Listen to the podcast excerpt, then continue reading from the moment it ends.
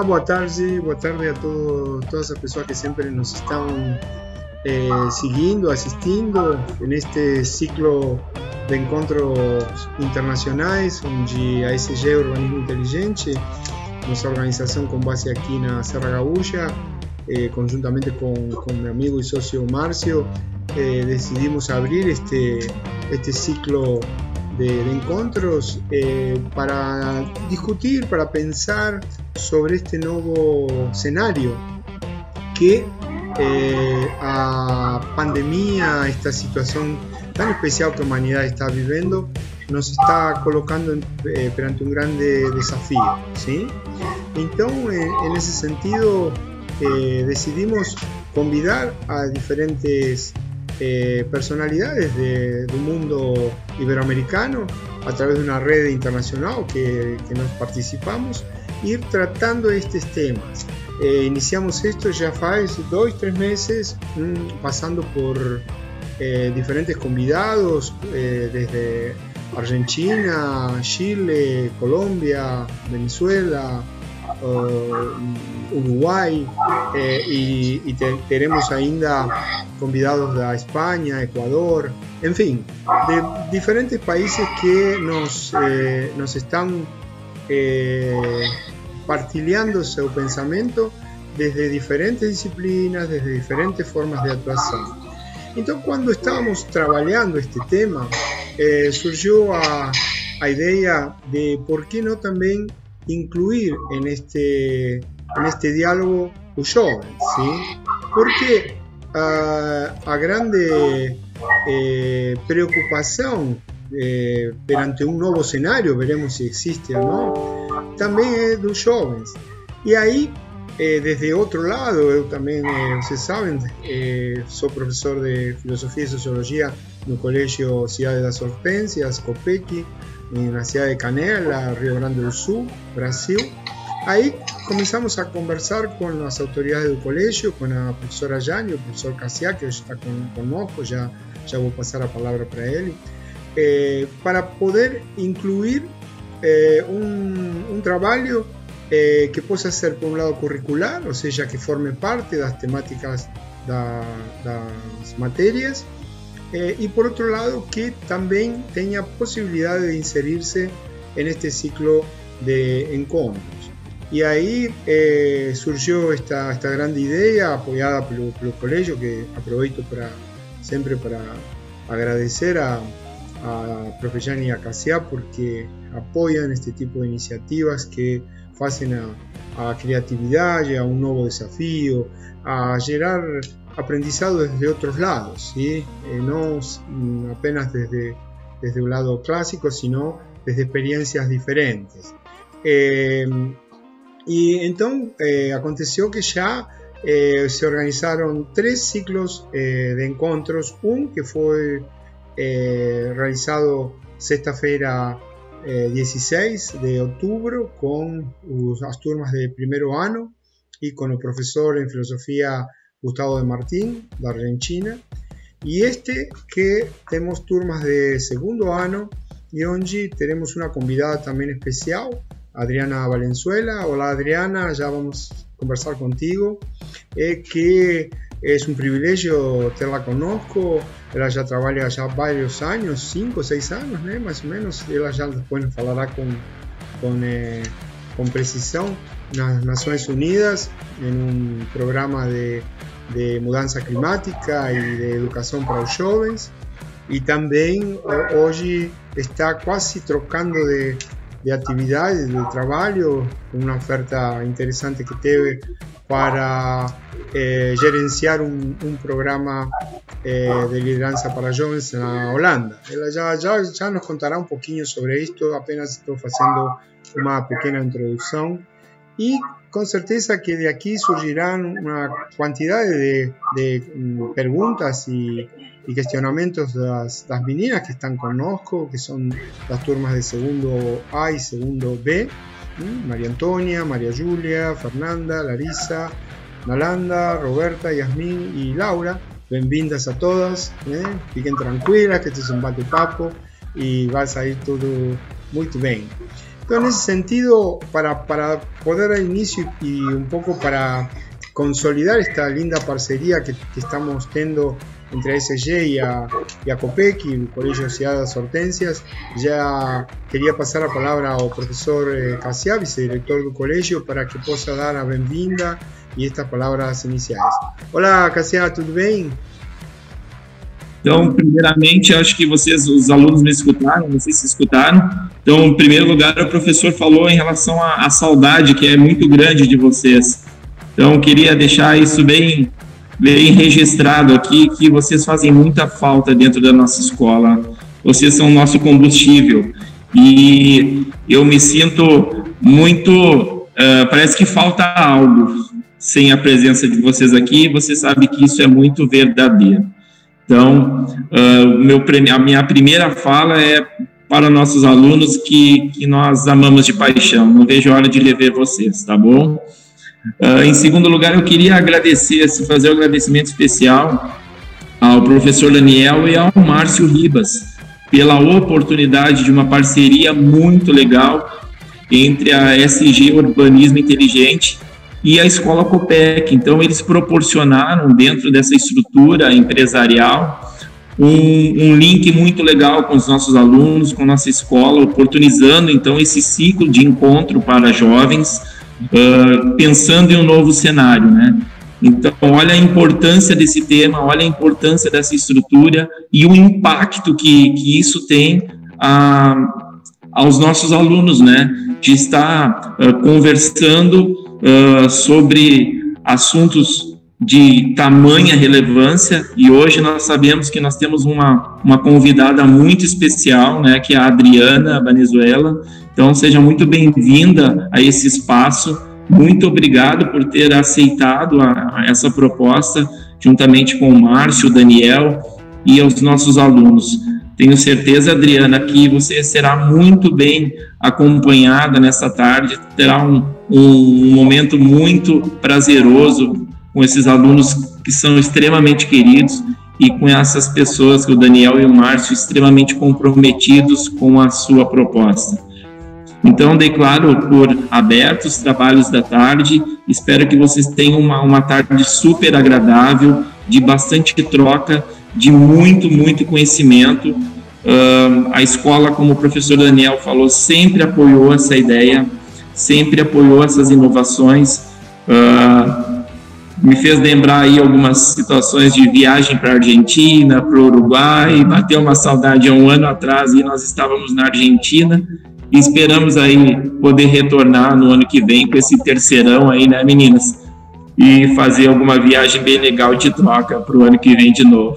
Então, uh, tenha uma excelente tarde de trocas, vai ser um, uma experiência rica para vocês. Aproveitem, explorem a nossa convidada Adriana uh, e tenho certeza que vocês terão e deixarão um legado muito legal nessa tarde para todos que estiverem presentes. Então, muito obrigado pela oportunidade de estar com vocês nesse momento e, mais uma vez, em nome da direção da escola, a diretora Jane está em sala de aula agora, mas em nome dela também de todos, eu agradeço a oportunidade que vocês estão dando aos nossos alunos e desejo o melhor para todos. Uma tarde muito agradável para vocês. Muito obrigado, pessoal. Obrigado.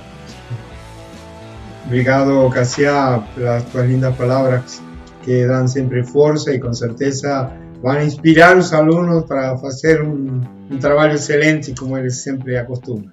Muito obrigado pelo, pela tua presença, sei que você também está com muitas atividades, então te agradecemos este, estes momentos iniciais e de poder estar aqui dando apertura de, de, de este encontro. Grande abraço. Outro, tudo de bom para vocês. Obrigado. Fiquem com Deus. Obrigado. Então, eh, depois das palavras de, do professor Cassiá, Eh, eh, continuamos con este, con este ciclo.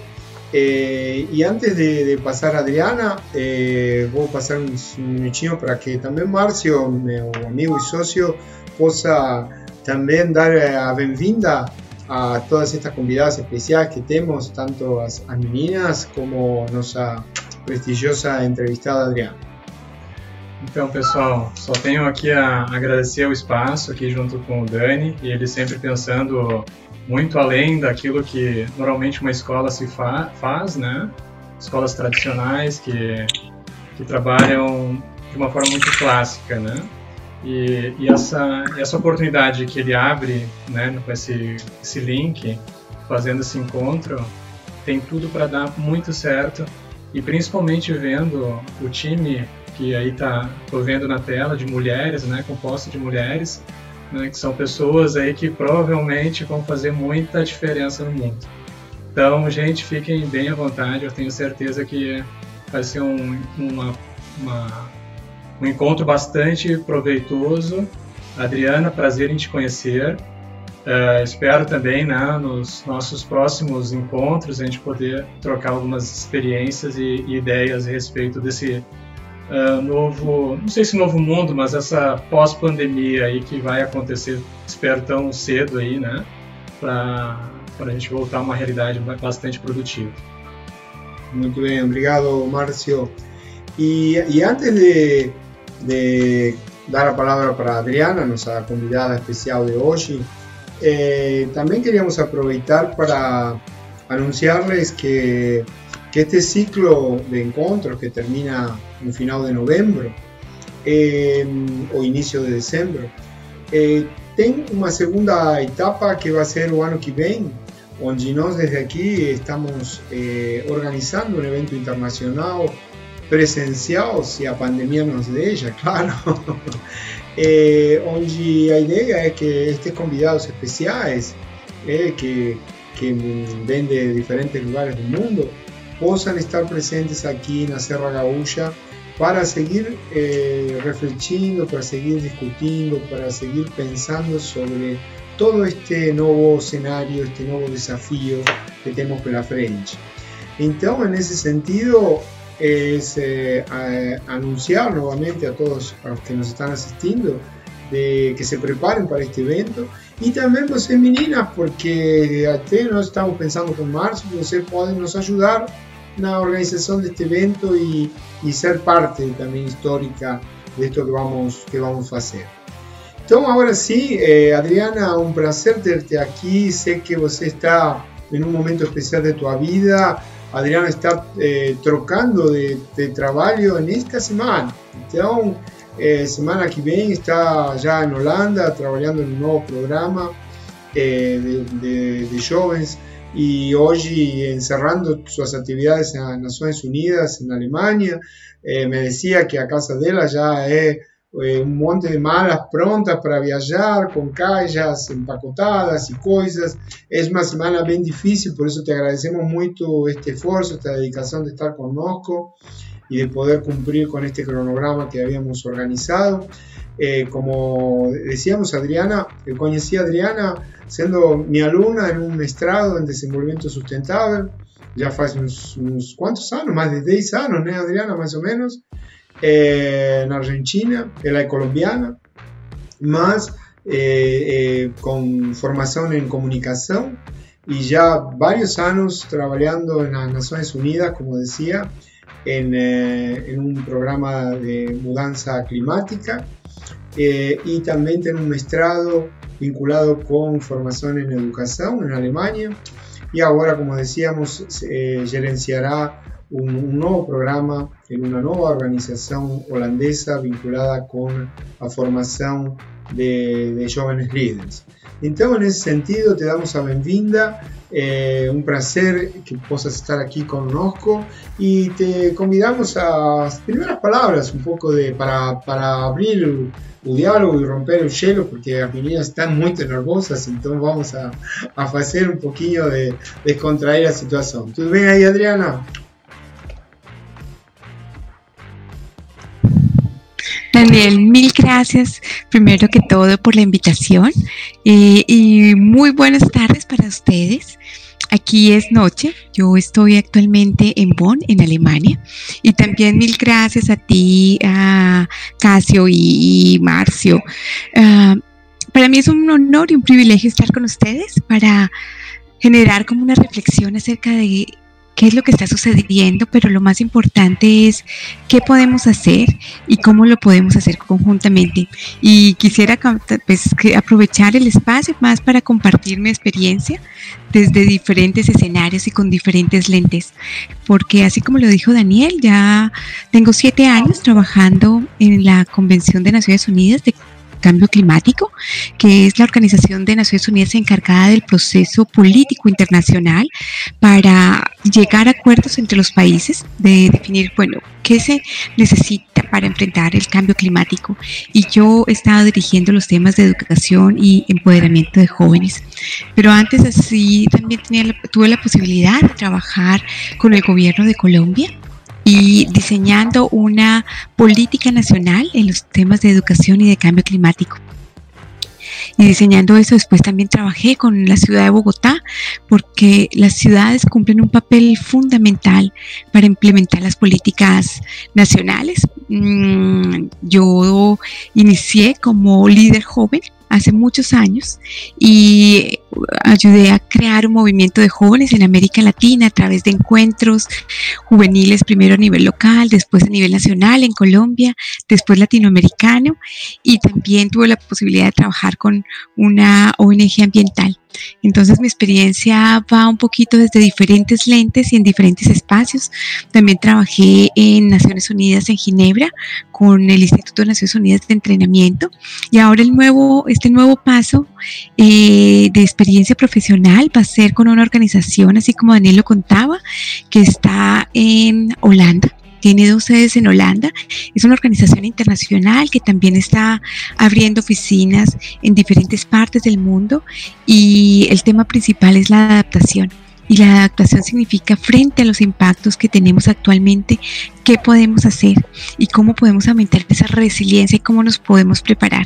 Así que desde mi experiencia estaré encantada de compartir con ustedes, de discutir, de reflexionar y quizás de lo más importante es también aprender desde su visión, desde lo que ustedes creen que es necesario hacer para que eh, ahora que voy a tomar este, esta nueva posición, también tener en cuenta sus recomendaciones. Así que dejo el diálogo abierto y de vuelta para ti, Daniel. Muy, bien, obrigado.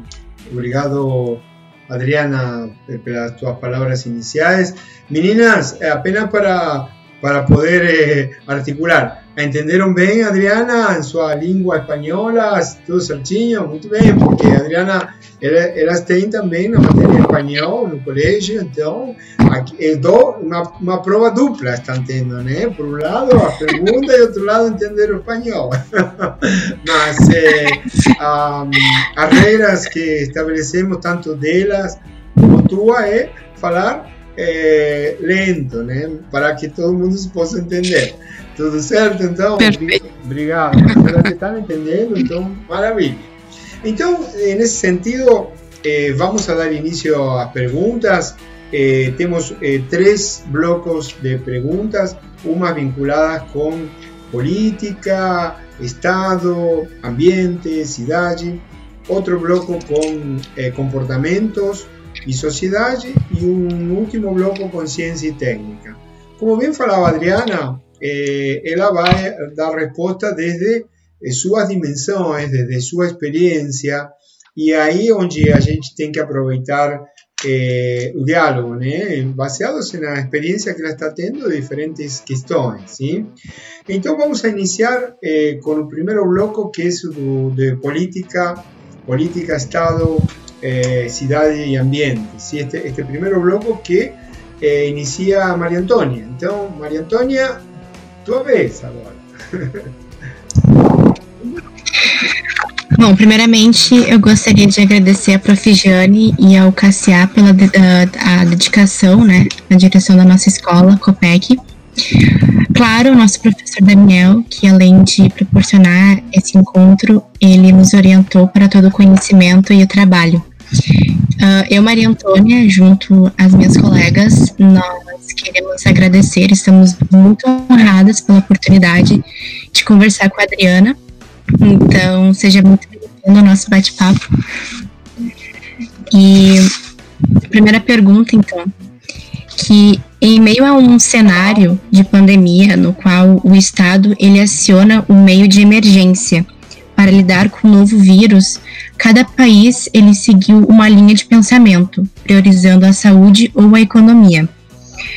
Uh, na sua opinião, quais medidas de outros países nós podemos analisar e receber como um aprendizado? María Antonia, pues encantada de conversar contigo. Eh, yo creo que hay uno de los principios en el tema del desarrollo sostenible muy antiguo.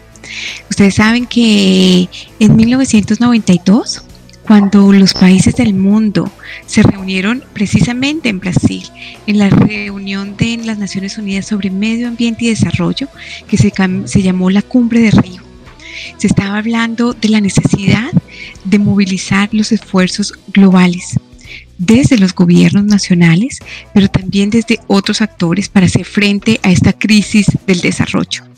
Y uno de los principios que ellos plantearon es pensar globalmente y actuar localmente.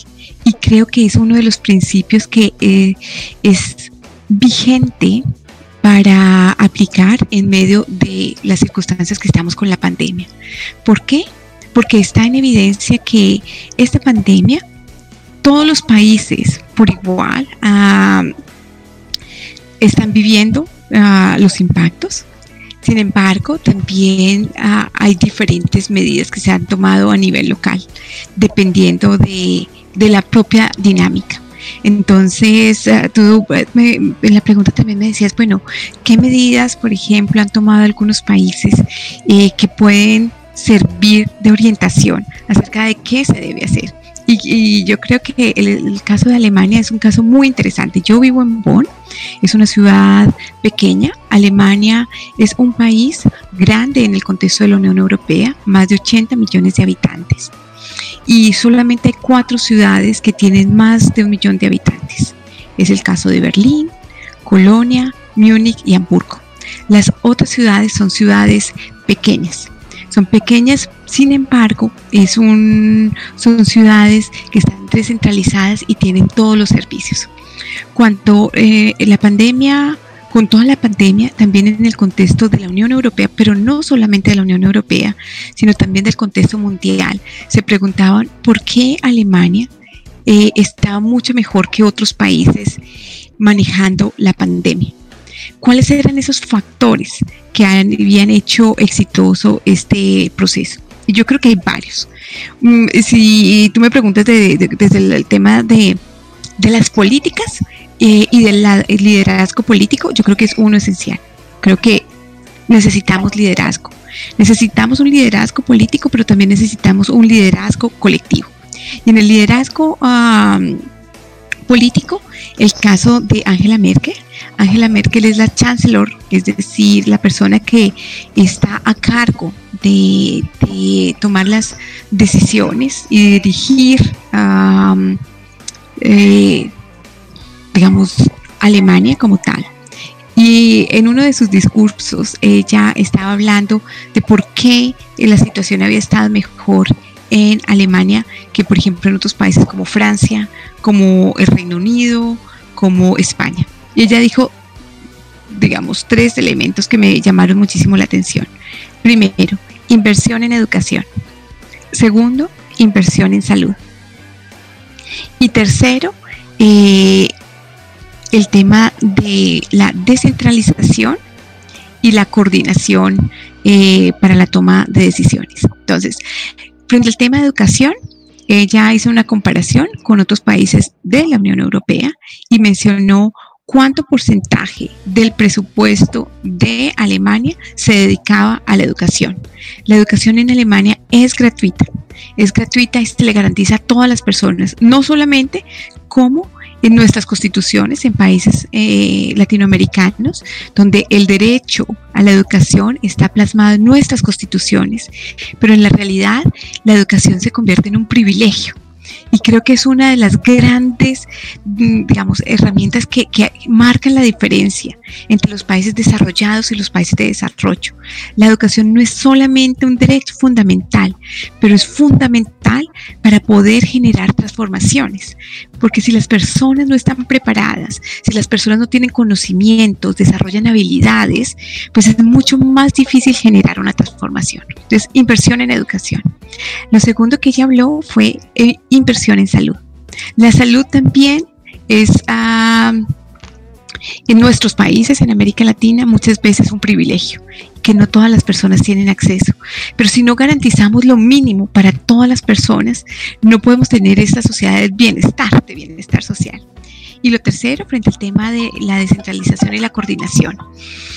En la pandemia se vio que cada uno de los países respondió de una manera diferente. Pero en momentos de emergencia no se puede estar pensando en qué partido político se es sino que tener una visión estratégica y una visión de unidad que defina un, objetivo común y es cómo hacerlo frente. Y lo que sucedió en Alemania fue un tema de toma de decisión rápida, de coordinación con todas las autoridades, porque Alemania tiene un gobierno federal, pero también tiene gobiernos regionales con, ah, y también tiene las ciudades. Entonces, la primera medida que se tomó fue, todos vamos a estar en cuarentena, y en ese momento Angela Merkel, que no interviene como muchos presidentes usualmente en la televisión, intervino. Y hizo un llamado a los ciudadanos y dijo, este es el momento más crítico que Alemania está viviendo después de la Segunda Guerra Mundial. Y se requiere que cada una de las personas sea consciente tome las acciones pertinentes. Y ella dijo, esto va a generar que, se priven las libertades y más que nadie ella viniendo de la, ah, de la otra parte de, Alemania, porque Alemania después de la Segunda eh, Guerra Mundial estuvo dividida, o sea, lo que ella entendía que significaba privar estas libertades. Sin embargo, si cada persona no tomaba decisiones y no tomaba la responsabilidad, no podía emprenderse. Eh, y, abordar esta situación. Y eso fue fundamental, porque entonces permitió primero ah, inversión en educación, eh, segundo, eh, la inversión en salud, Alemania tiene en comparación con otros países muchísima mayor capacidad en hospitales y en unidades de emergencia que muchos otros países europeos. Y es una decisión política, no necesariamente es de dinero, pero estamos hablando de la Unión Europea. Es de decisión política decir en qué invertimos el dinero, pero también tener mecanismos de coordinación efectivos entre los diferentes niveles de, gobernanza, a nivel local, a nivel nacional y a nivel eh, del país como tal. Y entonces la decisión que ella tomó es, al inicio Alemania entró con unas medidas para todo el país. A medida que fue progresando la situación, se dijo, las regiones y las ciudades, de acuerdo a la situación, van a estar encargados de decir eh, cómo van a hacer el tratamiento. Entonces, unas ciudades abrieron más pronto los restaurantes y los almacenes, otros abrieron más tarde, pero fue una coordinación entre todos los niveles de gobernanza. Muy bien. Eh. Perfeito. Uh, a segunda pergunta é: como a gente já sabe, o dever do Estado é manter o bem-estar da população na qual ele serve. Então, com a situação de muitas mortes causadas pelo vírus do Covid-19, uh, a falta de, uh, de medicamentos ou o despreparo em muitos hospitais, aqui no Brasil, por exemplo. Uh, a senhora acredita que haverá mudanças na política, como ações permanentes para garantir a qualidade de vida à população? Em sua opinião, o Estado estará preparado para outra pandemia, capacidade de resolver os problemas de calamidade pública de saúde? María Antonia, yo creo que, que nosotros en el momento actual tenemos la capacidad de poder, si se toman decisiones adecuadas, inteligentes y hay decisión política, el mundo podría hacer frente a muchas situaciones de una manera muy diferente, pero creo que son decisiones en diferentes niveles. Decisiones políticas, se necesitan líderes con una visión y que, que puedan tener como el centro principal de su acción el bienestar de las personas. Pero también se necesita, por ejemplo, cambios individuales en las personas, porque la pandemia, al final de cuentas, ha demostrado que sí pueden haber políticas y son fundamentales en el tema de inversión pública, por ejemplo, el tema de educación o de salud. Sin embargo, por más hospitales que hayan, por más medicina que hay, si la persona no toma las medidas correspondientes, por ejemplo, de salir con la máscara para cubrirse o, de lavarse las manos o de tener cierta prevención, el tema no es necesariamente enfocarnos en cómo vamos a resolver el problema. El tema fundamental es cómo lo vamos a prevenir y se puede prevenir.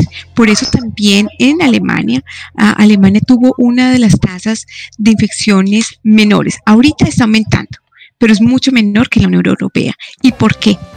Y yo también hablaba con amigos alemanes y decían, pero bueno, ¿cuál es la diferencia? Ellos decían, los alemanes tienen un sentido muy alto de disciplina. Eso significa que mientras que aquí se dice, por ejemplo, hay que hacer y hay que tomar esta acción, los, los alemanes lo respetan y lo siguen porque tienen un respeto profundo, porque saben que eso tiene ciertas consecuencias. En muchos otros países, también de la Unión Europea, frente a las medidas, las personas no se sintieron tan responsables de hacerlo. Y las personas siguieron haciendo fiesta, continuaron ah, saliendo a los parques, a barbecue, a diferentes actividades. Entonces yo creo que es importante tener medidas que sean, ah, tengan diferentes elementos. Uno, sí, es necesario inversión pública en el tema de salud, es fundamental y es una decisión política y por eso los ciudadanos y ustedes, los jóvenes, tienen un papel fundamental para para que los gobiernos, los gobiernos son responsables de esas decisiones, pero son los ciudadanos los que eligen a los gobiernos. Y hay que eh, también se puede hacer control social frente al quehacer político pero también los ciudadanos tienen un rol fundamental en las acciones cotidianas que realizan. Entonces creo que, tenemos que enfocarnos también en el tema de prevenir y prevenir está conectado con el tema de cómo los ciudadanos pueden acceder a la información, a una información veraz, oportuna y que les permita tomar decisiones adecuadas. Segundo, cómo generamos, eso, cómo aumentamos esto, eh, la conciencia del papel fundamental de que cada uno puede tomar. Y esto finalmente es a través de, de la educación. Muy bien, Adriana. Eh, preguntas eh, precisas y respuestas bien precisas. Lo que bello de, esta, de estas primeras preguntas que el ejemplo que Adriana nos coloca está basado principalmente en una capacidad de, lideranza, ¿sí? lideranza política, ¿eh? porque todo está en la dimensión de acción política. Y por otro lado, en, en, intentar tener una sociedad eh, articulada, ¿eh? una, una, situación bien diferente a que aconteceu aquí en Brasil durante toda esta experiencia, ¿sí? donde eh, digamos, líderes políticos eh, discutiendo entre sí, discutiendo políticas, confrontando con esas políticas, confundiendo a la sociedad y por tanto con resultados bien diferentes a los de Alemania. Mas ela deu eh, questão a, a, a, interessantes como a educação, a saúde, né, a capacidade de liderança, eh, elementos que eh, comenzaremos a, a, conversar en esta tarde y, y que son a, apenas los primeros eh, pasos que estamos dando en esta interesante entrevista. Muy bien, continuamos entonces. Eh, ahora su, eh, ¿Todo certo ahí, María Antonia? ¿Alguna pregunta? ¿Está todo ok? Antes de continuar con... Tudo ok, perfeito. Ok. Então, a, a seguinte pergunta, também vinculada com a dimensão da política, é de Maria Júlia. Que tiene una pregunta y después seguimos con Yasmín con cuestiones de ambiente. Entonces, María Julia, te, eh, escuchamos con tu primera pregunta.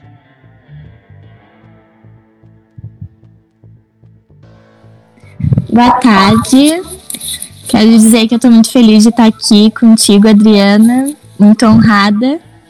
Então, eu vou fazer a minha pergunta. Uh, é certo que haverá muitas mudanças na forma de ensino após esse período pandêmico em que estamos enfrentando atualmente.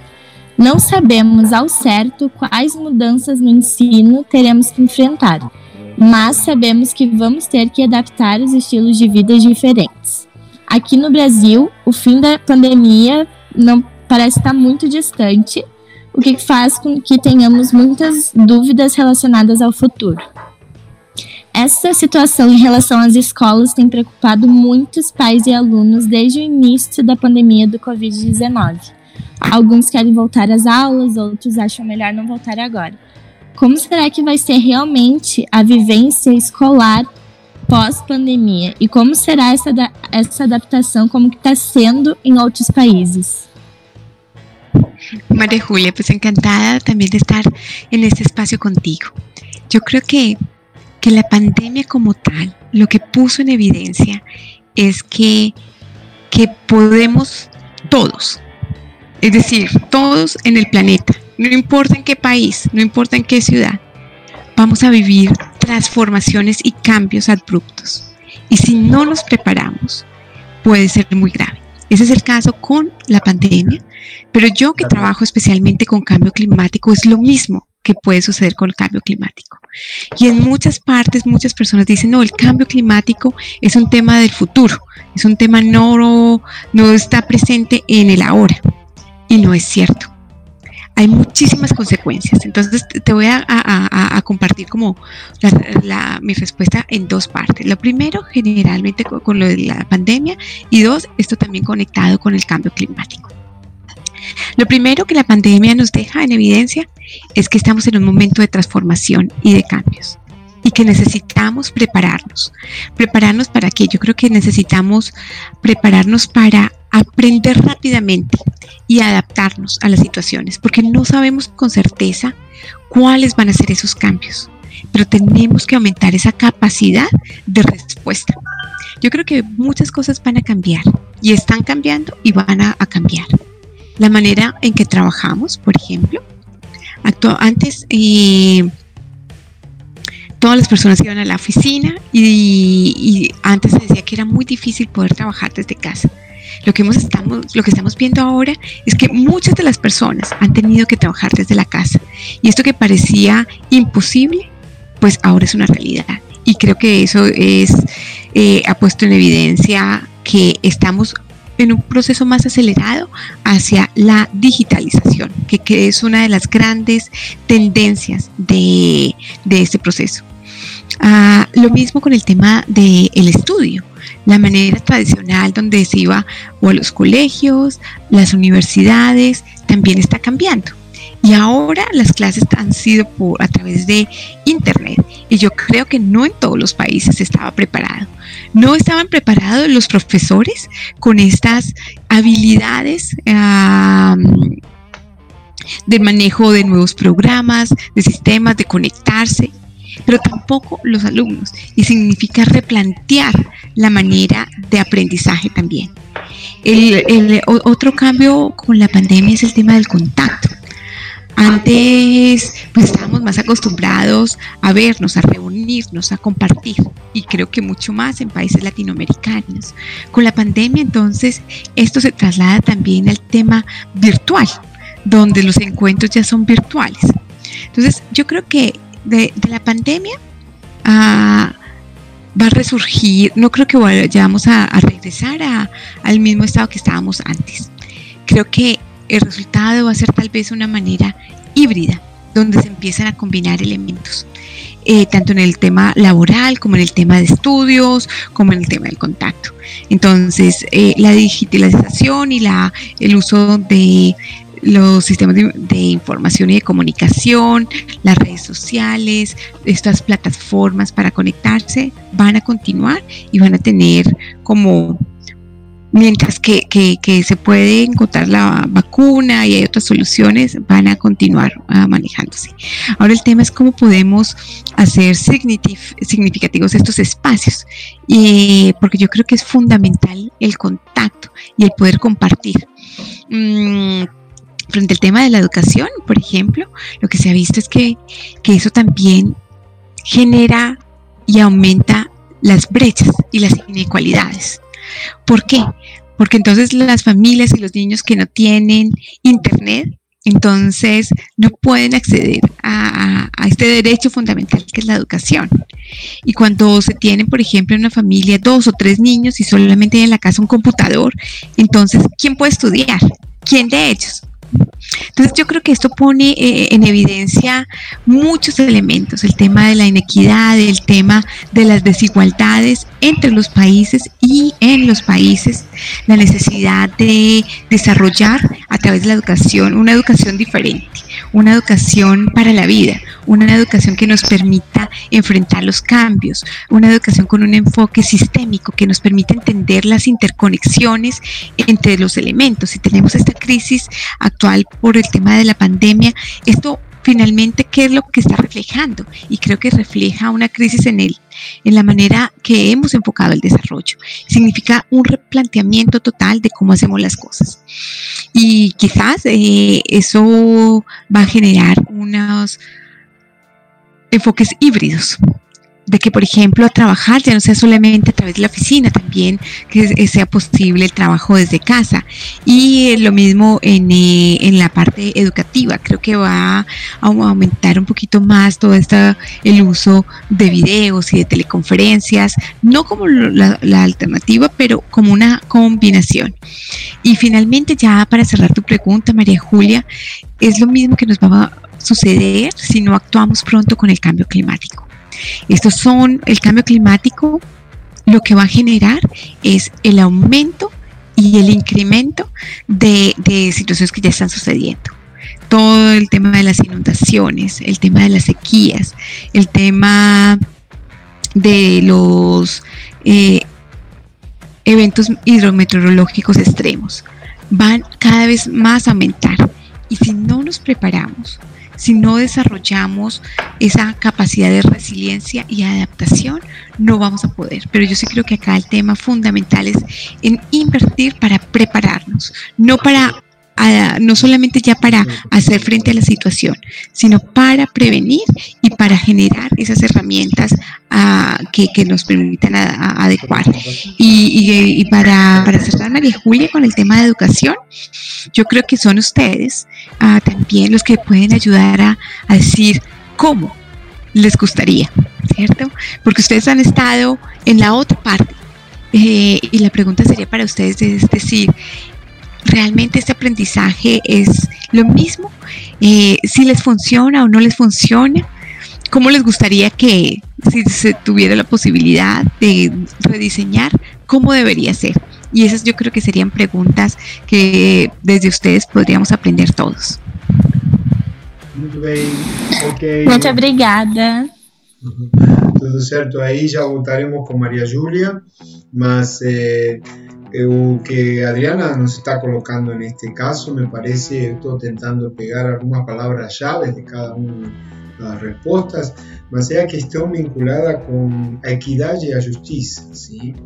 porque esta cuestión de educación de, los, territorios desenvolvidos y, no desenvolvidos, las posibilidades de un lugar y otro, tiene a ver con un desafío muy grande que tiene la humanidad toda, eh, que es eh, hacer más equidad, ¿sí?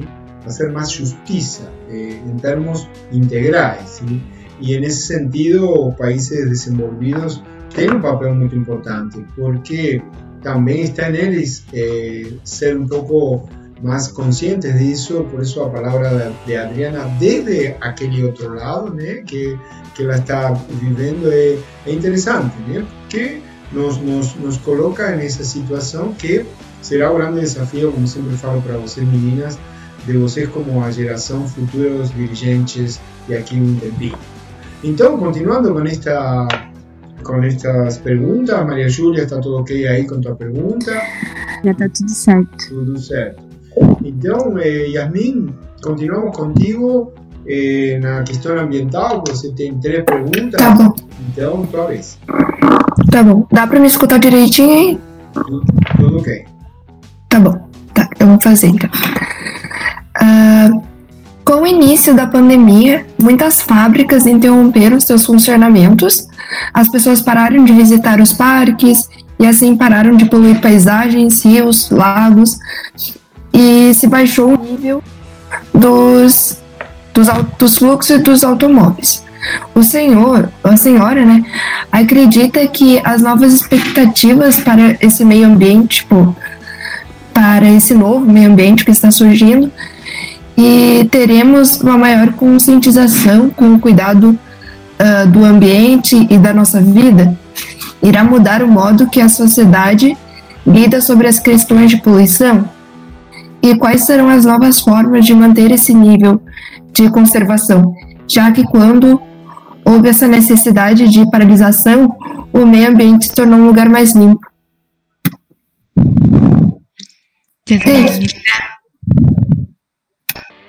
Mil gracias a Jasmine por, por tu pregunta. Jasmine, yo creo que, que esto básicamente lo que nos hace reflexionar es que yo creo que lo que se requiere es una transformación en los estilos de vida, en los modelos de producción y en el consumo. ¿Y por qué? Ah, porque no es solamente una cuestión, yo creo que, y esto tiene diferentes elementos, en el sentido de que la situación es muy diferente en países desarrollados que en países en desarrollo. Porque en países en desarrollo, y yo soy colombiana, muchos elementos no es la, posibilidad de tomar una decisión de, de si se compra algo o no, porque es una cuestión de sobrevivencia. Pero también en países en desarrollo, en Colombia, en Brasil, hay grandes inequidades y hay personas que tienen una gran ah, capacidad adquisitiva y también hay un consumo desmesurado. Entonces no es solamente eh, eh, el tema del tener, sino es también una cuestión de decisión. Pero si, si ya pasando el tema de todas las personas requieren una vida digna, una vida digna que garantice lo mínimo, que garantice esos derechos fundamentales, la educación, la salud, un lugar para vivir, que eso suena como un privilegio para países en desarrollo, eh, pero son, es lo fundamental que cada persona y cada ser humano debería tener. Y eso uh, en muchos países desarrollados, no en todos, pero por ejemplo aquí en Europa o por lo menos en Alemania, se tiene garantizado a todos los habitantes, que creo que es una diferencia gigantesca. Pero más allá de eso es el tema de esas decisiones personales acerca de qué consumimos, las decisiones de cómo nos transportamos, eh, qué compramos. Eh, esas son decisiones que cada uno puede tomar. Y acá el ejemplo, por ejemplo, eh, cuando, cuando estábamos en la pandemia, yo hablaba con varios amigos y decíamos, bueno, pero ¿qué va a pasar después de la pandemia? ¿Será que entonces ya después la gente va a tomar conciencia y esto significa que viene una era verde, donde la gente ya es mucho más consciente del consumo y no compra sino lo necesario y eso genera una transformación total. Y yo lo que vi es que no necesariamente, porque cuando la gente estuvo confinada y no podía salir, en el primer momento, cuando la gente pudo salir, todos los almacenes estaban llenos, completamente llenos, y la gente estaba comprando y comprando, comprando. Entonces creo que es un tema de, estilos de vida y repensar qué es lo que necesitamos y, el, y repensar el bienestar. Y el bienestar también, eh, y estando en un país desarrollado, creo que es fundamental uh, repensar esas necesidades, esas necesidades básicas, sí, que deberían estar garantizadas para todos, pero también otras necesidades. Y creo que estando aquí, especialmente en Alemania, y comparándolo con muchos de los países latinoamericanos, creo que, que en América Latina se tiene un poquito más otros elementos que hacen la vida mucho más satisfactoria y feliz. Y creo que el compartir eh, esos lazos que se tejen con las familias, con los amigos, con los vecinos, la solidaridad, la cooperación, son elementos fundamentales. Eh, ese tejido humano es el que que puede generar una, una transformación. Y creo, Yasmín, que, que tenemos que nuevamente repensar, continuar repensando el estilo de vida que tenemos actualmente y se requiere un cambio individual de cada persona. Y eso pues no se puede lograr a través de imposiciones. Sí pueden haber unas regulaciones, pero tienen que ser decisiones personales. Y yo he visto muchísimos ejemplos y especialmente de jóvenes que toman decisiones de decir, no, queremos hacer las cosas diferentes. Por ejemplo, mm, yo organizo, uh, cuando en Naciones Unidas organizábamos anualmente una competencia para jóvenes de videos. Y uno de los videos hablaba de uh, cómo lo que estaban haciendo era recoger ropa usada y en vez de botarla, sino entonces se llevaba a un almacén y lo que no, la gente no necesitaba comprar, sino era un intercambio. Entonces la gente, cada persona podía llevar tres prendas usadas y podía tomar otras tres prendas del mismo almacén. Entonces venía como el trek. Entonces creo que hay muchísimas posibilidades y es una oportunidad para ustedes, para repensar nuevas formas. No creo que todo esté creado, no. Creo que es el momento, en este momento de crisis, de repensar y decir, qué otras alternativas son posibles, porque las crisis siempre generan una oportunidad y es una oportunidad para cambiar y cambiar para mejor. Então, é, é, aqui o tema principal que está começando a aparecer é, neste, nestas colocações da Adriana é a importância que tem o cuidado da vida íntegra na, na Terra, sim? É, o cuidado los seres humanos de forma integral. Cuando hablamos de ambiente, hablamos de cultura, hablamos de sociedad. Y en ese sentido, eh, los, nuevos nuevos principios éticos, porque en última instancia eso, cuando habla de solidaridad, de cooperación, de colaboración, eh, nos, está, nos está hablando de una nueva ética, ¿sí? Que, que a gente tem que começar a, a pensar para assim depois provocar uma nova prática, sim? uma nova prática, um novo comportamento. Mas inspirado nisso, como fazemos para cuidar a vida íntegra na Terra? Apenas elementos que vamos eh, destacando de cada um dos comentários interessantes e precisos que Adriana nos está dando. Eh, Roberta, então te convido para que você possa continuar com tuas perguntas eh, que son diversas y, y, están vinculadas también con el abastecimiento global, con el turismo eh, y con, también con a economia. Eh? Então, tua vez. Uhum. Obrigada, Stor. Eu também queria agradecer a oportunidade de estar participando desse bate-papo, que vai ser muito importante, tanto agora quanto futuramente para a gente, né? Mas a minha primeira pergunta é sobre o aquecimento global. No início da pandemia foram registradas quedas nos níveis de gás carbônico extremamente significativas ao redor do mundo, através de grandes centros especializados como o Conselho de Controle de Poluição da Índia e a Agência Espacial Europeia. É possível que esses dados tragam uma maior conscientização sobre a importância do combate ao aquecimento global? Roberta, pues encantada de estar en contacto contigo y creo que tu pregunta estaba muy relacionada también con la de Yasmín.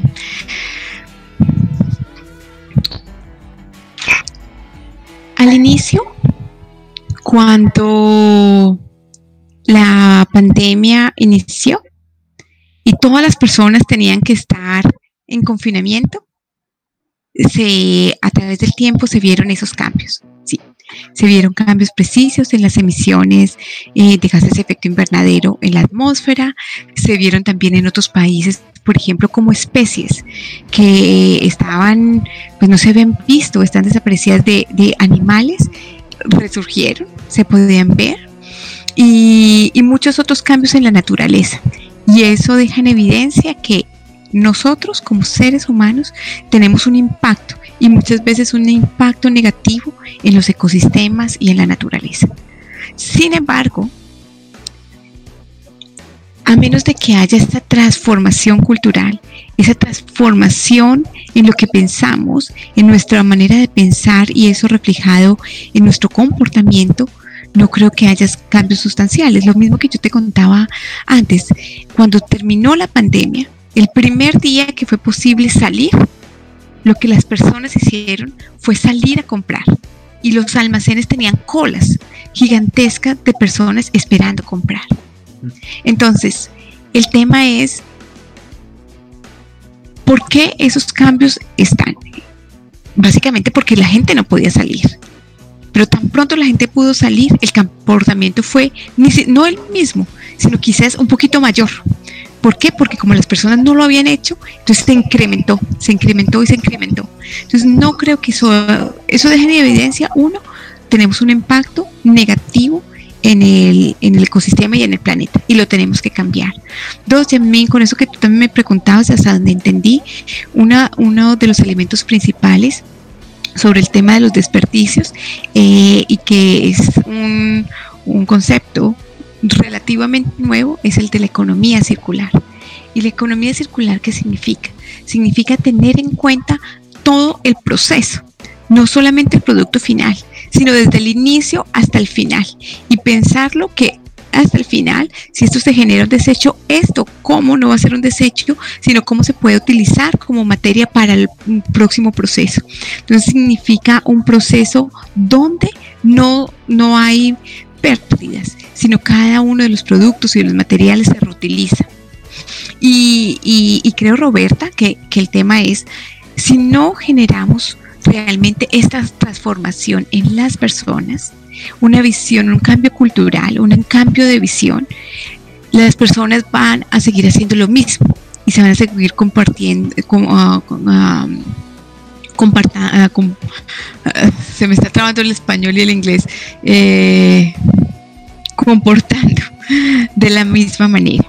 Y creo que esto nos deja en evidencia, sí, esta es una crisis y lo mismo nos va a pasar con el cambio climático a menos de que no generemos esta transformación en los modelos de consumo y de producción y de que replanteemos el modelo de desarrollo y de que planteemos maneras mucho más armónicas de vivir.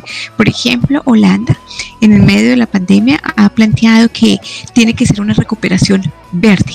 Y, es también uno de los grandes temas en el marco de la Unión Europea.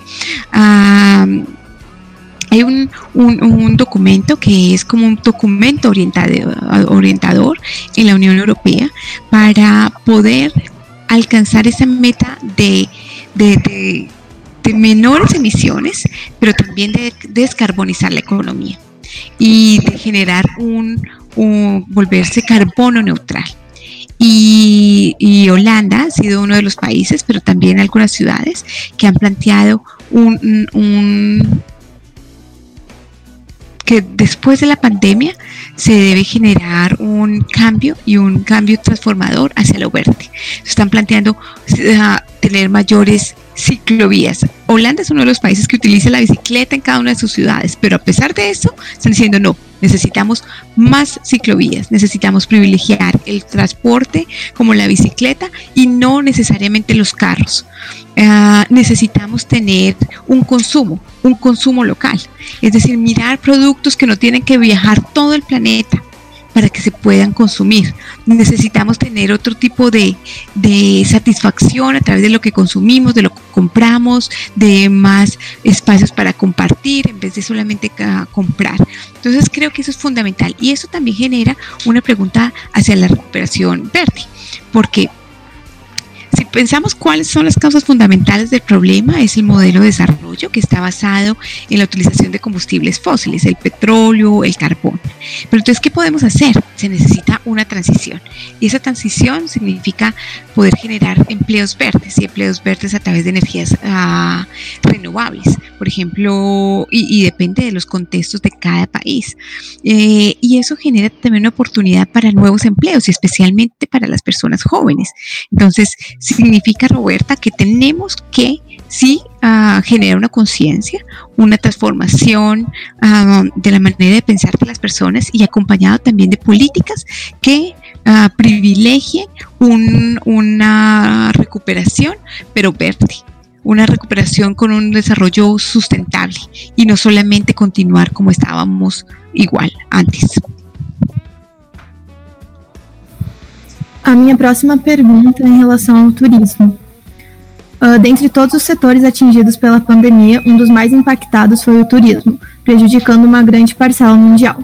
Segundo a United Nations World Tourism Organization, os fluxos, os fluxos, fluxos internacionais de turistas caíram cerca de 22%, sendo que muitas cidades e países dependem economicamente desta área, como é o caso da República das Maldivas, que 32,5% do PIB vem do turismo.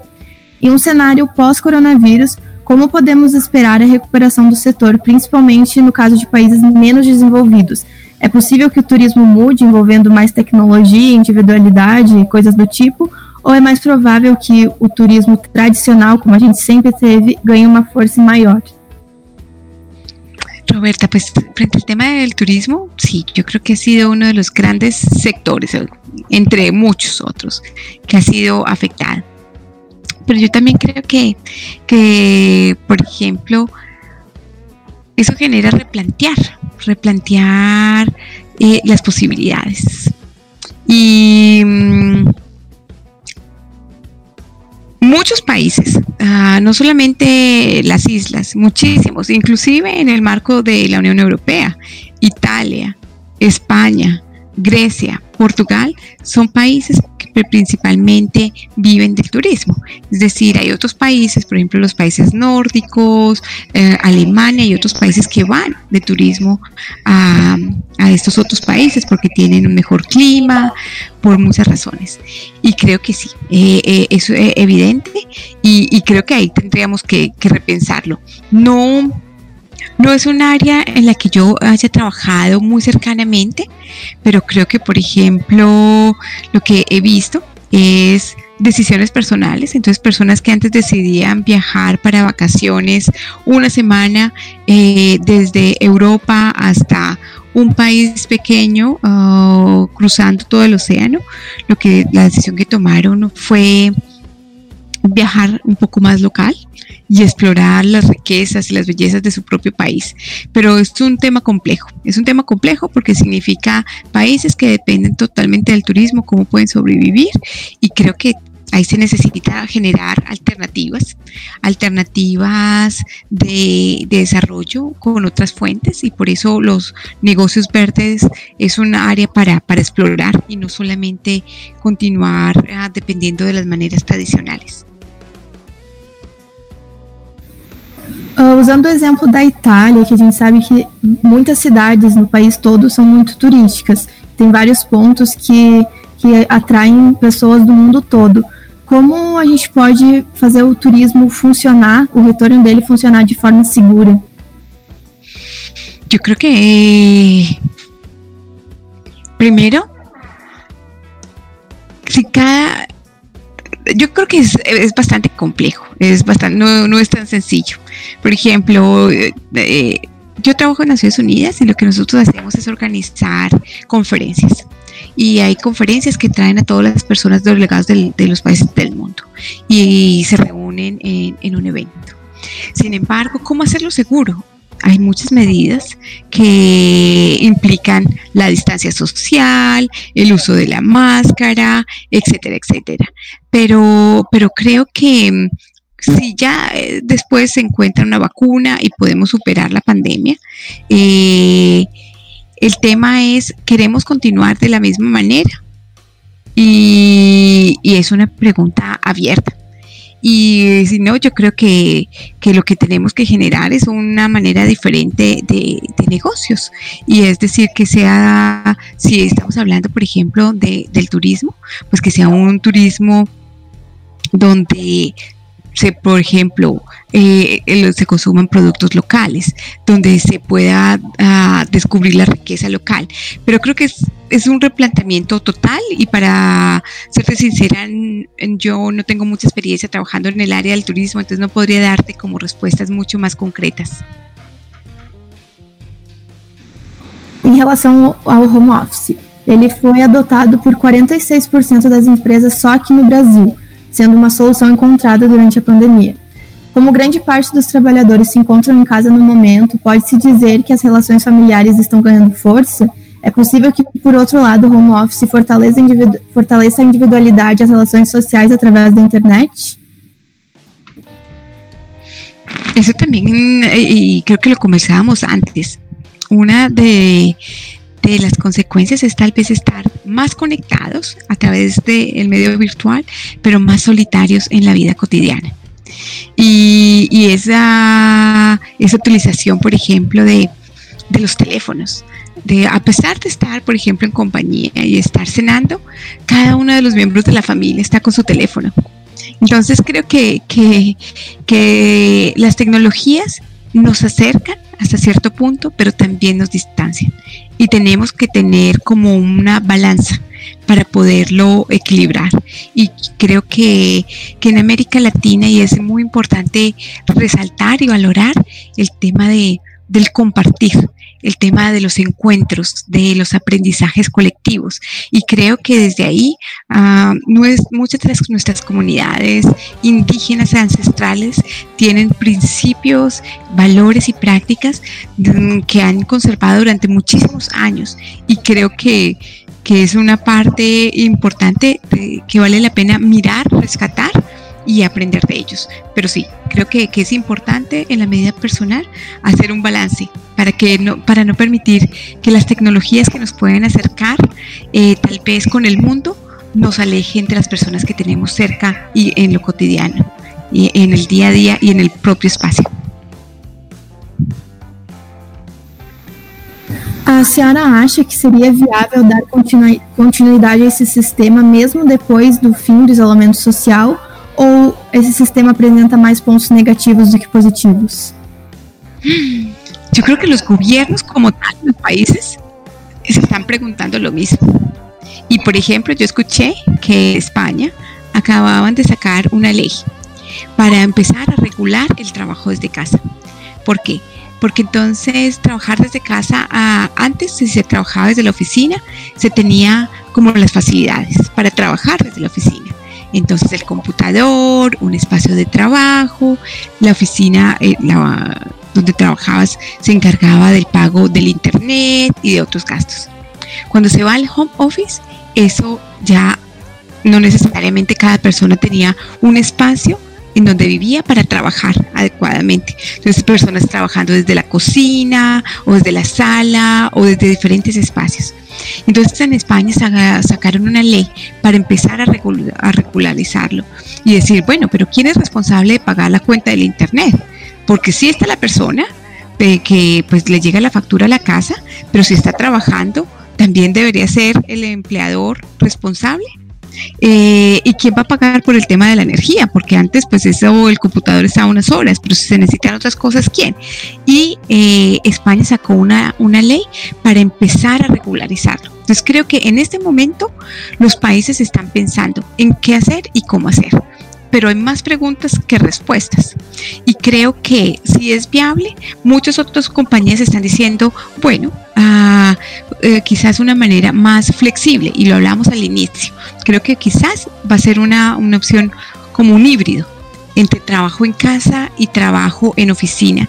Y, pero, pero ha dejado la pandemia en evidencia que algunos trabajos, no todos, se pueden hacer desde casa porque las personas que trabajan en los hospitales, las personas que trabajan en las fábricas, las personas que están trabajando en la agricultura. Hay muchos trabajos que no se pueden hacer desde casa. Entonces significa replantear todo el modelo y, encontrar respuestas a cada uno. No, no creo que sea una solución que le sirva a todos los sectores por igual. Creo que hay que mirarlo detalladamente desde cada sector y personas que trabajan desde trabajo de oficina es posible, pero muchos otros no, no lo será. Muito obrigada. Muito bem, obrigado, Roberta, pelas suas perguntas. Você já estará percebendo, Adriana, estamos fazendo um mix de complexidade. Coitado, Adriana, tem que estar respondendo de diferentes temáticas, mas eh, como já havia conversado contigo, apunta a, a esto que você está fazendo, ¿sí? a, a transmitirnos eh, a experiencia desde desde tus visiones, desde aquel lado del mundo, eh, porque muchas cosas a veces se ven desde un diferente olhar y es interesante para nosotros y oportunidades, obvio, para las meninas, poder eh, oír estos diferentes pareceres. Eh, yo quería hacer un comentario muy rápido, no quiero, no quiero eh, ocupar tiempo que tiene que ser para que ustedes aprovechen a Adriana, mas lo que se está hablando en última instancia es de, de a repensar a sociedades. Y cuando se habla de repensar un modelo, eh, también es hablar de sociedades y en particular en, en nuestro caso, que desde ASG, Organismo Inteligente, que trabajamos con planeamiento de territorios, es repensar a ciudades, ¿sí? porque esta pandemia trouxe é, toda uma situação que se vinha falando já faz anos, só que agora ficou na crise. Né? Então, como serão os novos espaços eh, urbanos, los espacios públicos, esos lugares de encuentro, eh, a, a, questão da movilidade que tanto se falou, que está vinculada con el home office y con otro tipo de, de modelos productivos. Esto implica todo un, un eh, repensamento do modelo social e produtivo, mas também repercute nas cidades, porque as cidades falam a través desses espaços.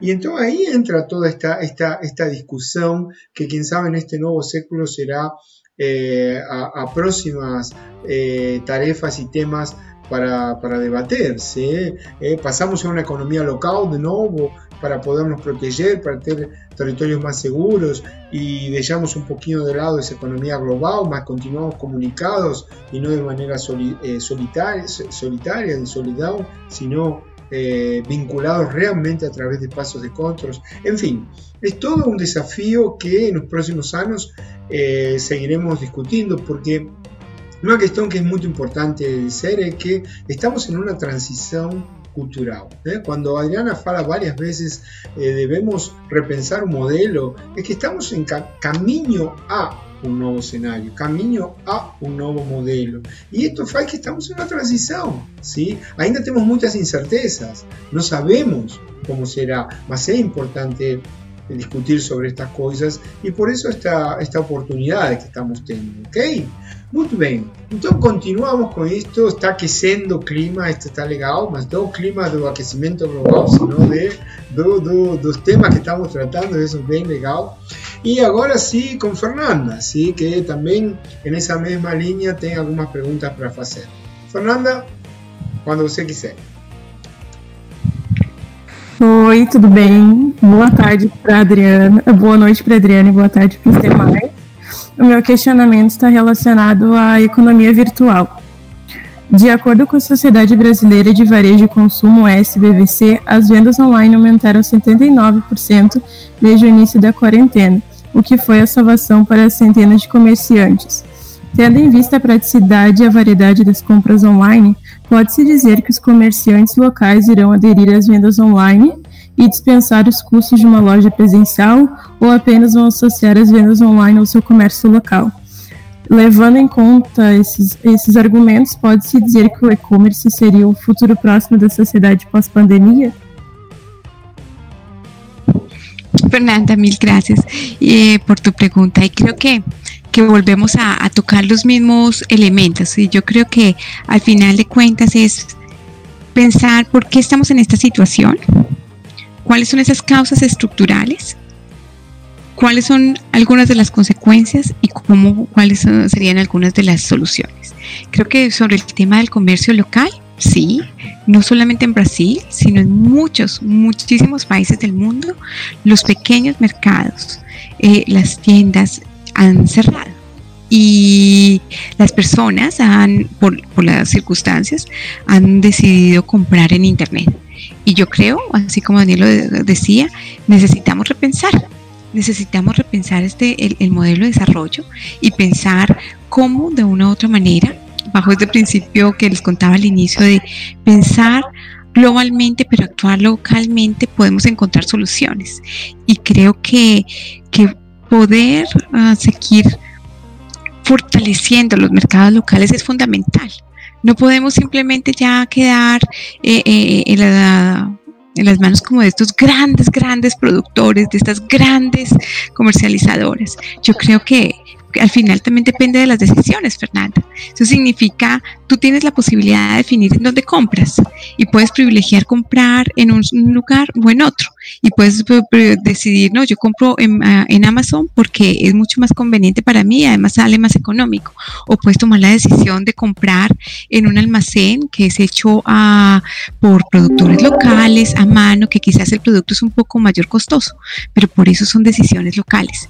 Y por, por eso mismo tenemos que trabajar con la gente, por eso es fundamental los procesos de concientización, porque más allá de que existan políticas y de que existan regulaciones, las decisiones son decisiones cotidianas de cada uno de los ciudadanos. Y es en el día a día donde tú como consumidor, como ciudadano, como comunicador, como esta persona que puede también generar cambios en tu familia, en tu entorno, en tu comunidad, pueden tomar decisiones, pero creo que son decisiones personales de qué se privilegia. Y ahí está la oportunidad.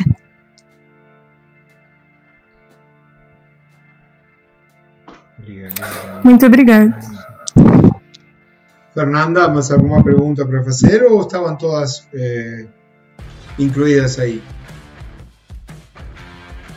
Sobre esse assunto só. Ok. Então, Larissa, eh, continuamos contigo eh, y, y tus preguntas eh, vinculadas con eh, empleo, empresas. ¿Puede ser? ¿Estás por ahí, Larissa? Sim, Sara. Uh, oi, Adriana. Então, a minha pergunta é o seguinte: No Brasil, muitos negócios estão falindo por falta de estrutura e verbas para se manter durante a pandemia. Outros buscam alternativas como continuar vendendo seus produtos de forma virtual.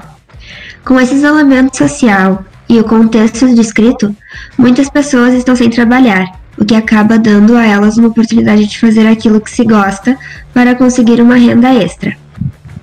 Esse empreendedorismo individual pode ser considerado um novo emprego do futuro? Aonde tu mora, isso também está acontecendo?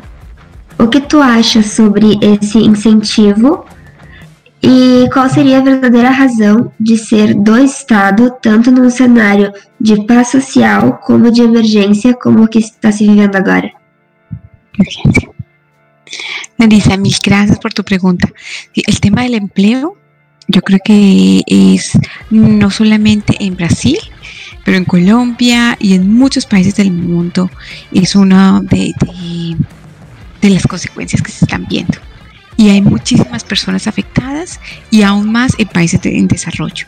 ¿Y por qué en países en desarrollo? Porque en nuestras economías hay mucho empleo informal. Significa las personas, por ejemplo, la persona que prepara eh, jugos de naranja y los vende en la calle, o la persona que vende comida, o la persona que limpia los carros, o muchos de, la, de los trabajos en eh, países en desarrollo son de la economía informal. Entonces, muchos de ellos han sido afectados, pero no solamente ellos, pero también personas que tenían un, esta, un empleo estable en una empresa, la empresa ha quebrado. Mm, aquí, por ejemplo, en Alemania, yo vivo en una ciudad pequeña, pero una de las cadenas tradicionales que siempre ha tenido almacenes en muchas partes de Alemania cerró y todo estaba en, eh, eh, en rebaja y no se podía creer, pero inclusive en Alemania, y no sé si ustedes conocen, pero una, por ejemplo, un almacén que es español, de, se llama Sara, de ropa para mujer, a mí me dijeron, también va a cerrar el almacén en Bonn, porque no tiene la capacidad. Si esas son grandes empresas, Imagínense los impactos en pequeñas empresas y en los comercios locales. El impacto es gigantesco. Pero también, Larisa, con tu pregunta, creo que es la oportunidad. De cada, estamos viviendo en un momento difícil, sí, y es una crisis global, sí, pero de cada crisis surge una oportunidad y depende de ustedes y depende de nosotros cómo vamos a moldear este nuevo futuro. Es decir, vamos a continuar, nos recuperamos y ya, y vamos a continuar con el modelo como antes, todo el mundo comprando y consumiendo. ¿Ese es el modelo que queremos? O tenemos a partir de este momento de crisis que nos permite repensar y decir, no, eso no es lo que queremos. Y podemos empezar a mirar una, un modelo de desarrollo mucho más armónico. De pensar la ciudad, de pensar los países, de privilegiar el consumo local, de privilegiar, por ejemplo, el transporte público. Hay una cantidad de uh, oportunidades, pero significa un, cambio. Y frente con lo que la última pregunta que me hacías de de al perder el empleo, mm, en Europa hay ahorita un experimento y, hay un experimento y un debate de qué es mejor. Eh, en algunos países, y no sé sinceramente quién fue el que inició con esta idea, decir, todas las personas necesitarían tener un um, salario Uh, mínimo, un salario mínimo no como lo vemos nosotros con un trabajo, sino un salario mínimo entendido que le permitiera garantizar las, las condiciones básicas, pero que pudiera trabajar en lo que le gusta. Y hay diferentes puntos de vista. Unas personas, por ejemplo, eh, y, y, esto me lo contó un muchacho joven, decía, a mí me parece extraordinario, porque si yo tuviera, por ejemplo, la posibilidad de tener un dinero garantizado mensualmente, eh, que es eh, este salario mensual, yo podría dedicarme a lo que me gusta. Porque entonces si a mí me gusta, por ejemplo, trabajar la madera, yo puedo trabajar como carpintero. Pero como no siempre como carpintero se gana bien, entonces preferiría hacer otras tareas simplemente para recibir el dinero. Entonces creo que es una oportunidad y decir, sí, necesitamos privilegiar eh, el tema de la felicidad y de la satisfacción y de que cada persona pudiera trabajar en eso que le guste, que le apasione. Porque cuando las personas trabajan en lo que les gusta y les apasiona, digamos, pueden ser más creativos, pueden entregar mucho más y pueden tener una vida mucho más satisfactoria. Y, y yo creo que, por ejemplo, Larisa, sería para ti. Es decir, bueno, ¿y a ti en qué te gustaría trabajar? Si tuvieras la posibilidad, ¿qué se podría hacer? No solamente pensando en una remuneración económica, no solamente pensando en el tema del dinero, pero esos tipos de empleo que permitan generar sí un bienestar social, pero al mismo tiempo una contribución a un desarrollo sostenible y también finalmente una felicidad y una satisfacción personal. Muito obrigada. E eu tenho mais uma pergunta sobre o mesmo tema. A pandemia foi algo extremamente inesperado e muitas empresas e coisas do tipo não estavam preparadas para isso. Como que os negócios irão fluir de uma forma segura se as empresas estavam apenas preparadas para o trabalho presencial? Sí, es, es una, una, pregunta para todos, Larisa. Yo creo que ahí se está, este es un tiempo que se necesita repensar la economía, se necesita repensar el territorio, cómo organizamos las ciudades, se necesita repensar el tema del comercio, del turismo, de la educación, del trabajo y creo que es un tiempo de repensar y las respuestas tienen que ser generadas también a, partir de las necesidades y las realidades locales. No creo que puedan haber una fórmula secreta eh, que muchas veces en un país funciona y aplicarla en otro territorio. Creo que sí tiene que ser, tienen que ser procesos eh, donde a partir de las riquezas de cada territorio se puede explorar qué es lo, mejor, pero, pero está conectado con lo mismo, Larisa. No creo que en este momento hayan tantas respuestas, creo que hay muchas preguntas y por eso es importante que personas que tengan una visión diferente, personas que, que conscientes de la necesidad de, de, generar una transformación hacia un desarrollo sustentable, planteen alternativas. Y es ahí donde tú, como joven y todas ustedes, pueden plantear ideas innovadoras de qué se puede hacer y cómo se puede hacer. Recuerden que, por ejemplo, los grandes cambios también han sido liderados por jóvenes. Los que crearon Facebook, que ahora es una de las empresas gigantescas con muchísimos activos, fueron jóvenes. Entonces, se necesitan jóvenes creativos con ideas que puedan plantear soluciones diferentes e innovadoras para la crisis en la cual estamos. Muy bien, eh, obrigado Larissa por enquanto, ya continuaremos contigo eh, con otra serie de preguntas. Mas, como vocês eh, verão, o desafio eh, Adriana está colocando em você, sim? ou seja, é, como a futura geração que deve produzir a mudança.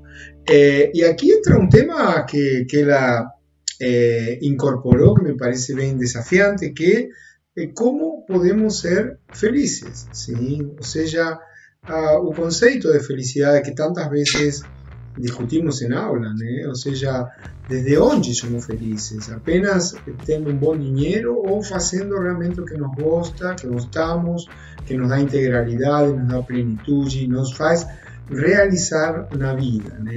Eh, esta cuestión, al final, es un motor de todas las otras cosas. ¿eh? Como entonces eh, desenvolver una nueva economía, un nuevo modelo, una nueva forma de vivir, de nos relacionar. Está vinculado con este, con este concepto que, que, estamos discutindo, que é da felicidade. Como bem falou Adriana, temos muitas perguntas, mas poucas respostas, porque estamos, estamos en esta incerteza, mas estamos caminhando e, e isto é um aprendizado que com certeza vamos construindo entre todos. E é uma produção de, de, de social de conhecimento, né? entre todos vocês. Adriana, desde sua experiência, desde um lado do mundo, eh, vocês, desde esta inquietud de ser jóvenes y, estar preocupadas, eh, nos desde nuestra experiencia de, de trabajo también, en fin, eh, en eso estamos. Y si hablamos de estas cuestiones y voltamos a, a colocar en, en debate eh, o tema da, da cidade, do ambiente, então temos agora a oportunidade de, de escutar as perguntas de Nalanda, que também está preocupada com a questão da, de, da cidade e de algumas situações de, de, de perfil urbano. Então, Nalanda, eh, te escutamos. Você acha que serão restritos os acessos a lugares públicos e de lazer quando acontecerem as epidemias de vírus de gripe, por exemplo?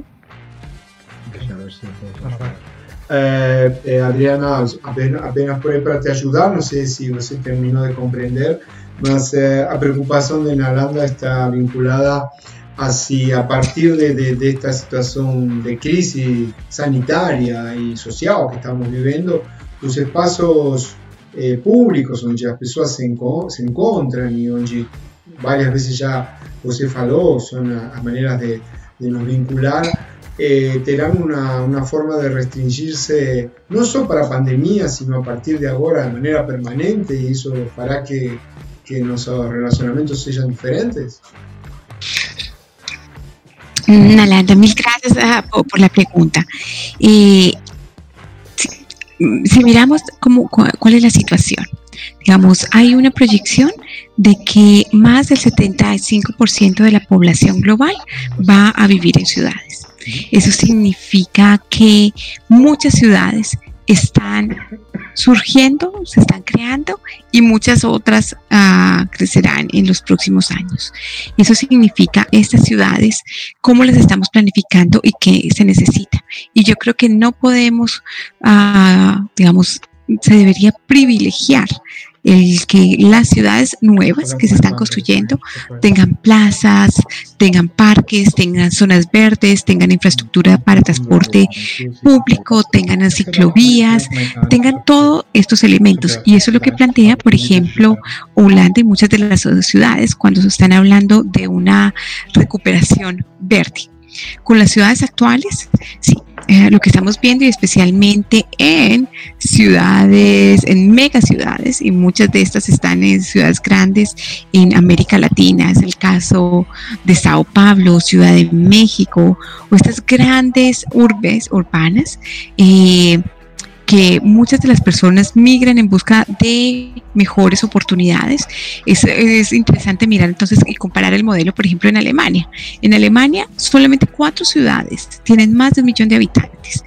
Todas las otras ciudades son ciudades pequeñas. Entonces, por eso eh, lo que se debería tratar de generar es una descentralización, no de eh, que las oportunidades solamente estén en la capital o en unas ciudades, sino tratar de generar oportunidades en todo, de servicios, de los servicios de salud, de educación, oportunidades laborales en las pequeñas ciudades. Y cuando para los planificadores, alguno de ustedes estudia eh, el tema de urbanismo o arquitectura, yo creo que uno de los retos es privilegiar estos espacios. Y cuando yo estudié que Daniel era mi profesor en la maestría, en La Plata, para nosotros como estudiantes era uno de los mayores privilegios el poder estar en las plazas, porque ya es tradicional, es una ciudad que, que quizás uh, Daniel les habrá contado, es una ciudad que fue planificada y fue construida para que cada, eh, después de cada, y tú me tendrás que corregir, Daniel, no sé si es cada, en cada, después de siete, cada cuatro, siete cuadras, hay un espacio, una, un espacio verde, un espacio, una plaza, donde nos, yo como colombiana caminaba y veía a todas las personas sentadas en el parque, tomando mate, eh, teniendo, haciendo un picnic, y creo que esos espacios son fundamentales y creo que son muchísimos más valiosos. Cuando estamos hablando de, del tema de la felicidad, y del tema del bienestar, creo que esos espacios de encuentro, de compartir con los amigos, con la familia, con las personas especiales, a través de simplemente disfrutar eh, el sol, el aire, una buena comida, es lo que realmente se necesita. Y creo que necesitamos seguir, privilegiando, digamos, beneficiando esto de los parques y zonas verdes, pero por eso también necesitamos ciudadanos, ciudadanos que son los que eligen a los tomadores de decisión, son los que eligen a los alcaldes, a los gobernadores, a los presidentes, y son ellos los que están construyendo o diseñando las ciudades. Y por eso ustedes, en el momento, ustedes pueden ejercer un control político en el momento que puedan votar, pero también pueden hacer a los tomadores de decisión, hacer control social sobre las decisiones que, que se toman. Muito obrigada. Obrigado, Yolanda. Eh, muito bem, Adriana, como você bem falou, ainda, ainda lembra de La Plata, né? Muito bem. que sim. Porque, ah, bom, eh, algumas das, das meninas foram conosco à Argentina e a gente visitou La Plata, assim que Maria Antônia, acho que, que esteve nessa, nessa viagem, não sei se alguma das... Ah, Roberta também. Então sabem do que, o que você está falando, né? Uma cidade com muito espaço para um encontro, que, que isso é fundamental. Mas eu, eu sinceramente, eh, queria destacar uma coisa que você mencionou várias vezes, para que vocês entendam, eh, a Alemanha, que se, já está fica demonstrado que é um país sério e que pensa seu futuro, ela falou, só tem quatro cidades maiores de um milhão de habitantes. Ou seja, o resto são cidades pequenas, porque eh, Adriana falou muito bem, eh, se aponta a descentralização, a que não tenhamos grandes cidades, pelo contrário, que se tenha o valor da escala humana, da escala da cidade, onde até uma pandemia é mais fácil controlar, sim? Eh, que essas grandes metrópoles onde eh, todo fica insustentavelmente eh, pior, né? en energía, en consumo, en estrés, en espacios, en movimientos, etcétera, etcétera. Entonces, era un dado eh, interesante que Alemania sabe muito bem manejar, como também o norte da, da Itália, né? Eh, onde a descentralização e a concentração são dois fatores fundamentais do ponto urbanístico. Mas aqui Márcio me, estava pedindo a palavra porque ele queria agregar uma coisa sobre algum dos comentários que foi feito, então Márcio, te, ouvimos. É, só um, um, comentário pequeno é, na, na, pergunta da Larissa, que é, até vocês haviam comentado a questão do tema, até o Daniel salientou a questão da felicidade.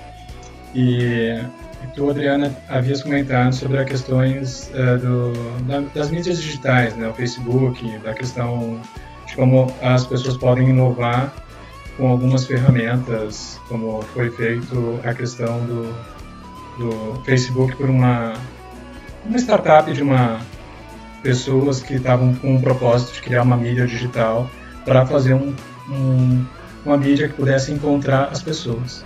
Nesse momento onde a gente começa a perceber que o espaço público, a gente precisa ser mais público, né?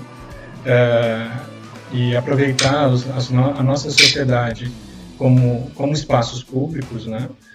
A mídia digital, principalmente falando de Facebook, Instagram, uh, outros uh, meios né, digitais, uh, como elas podem se vincular com a questão da felicidade, justamente pensando que muitas vezes a mídia digital ela inibe esse processo de felicidade justamente porque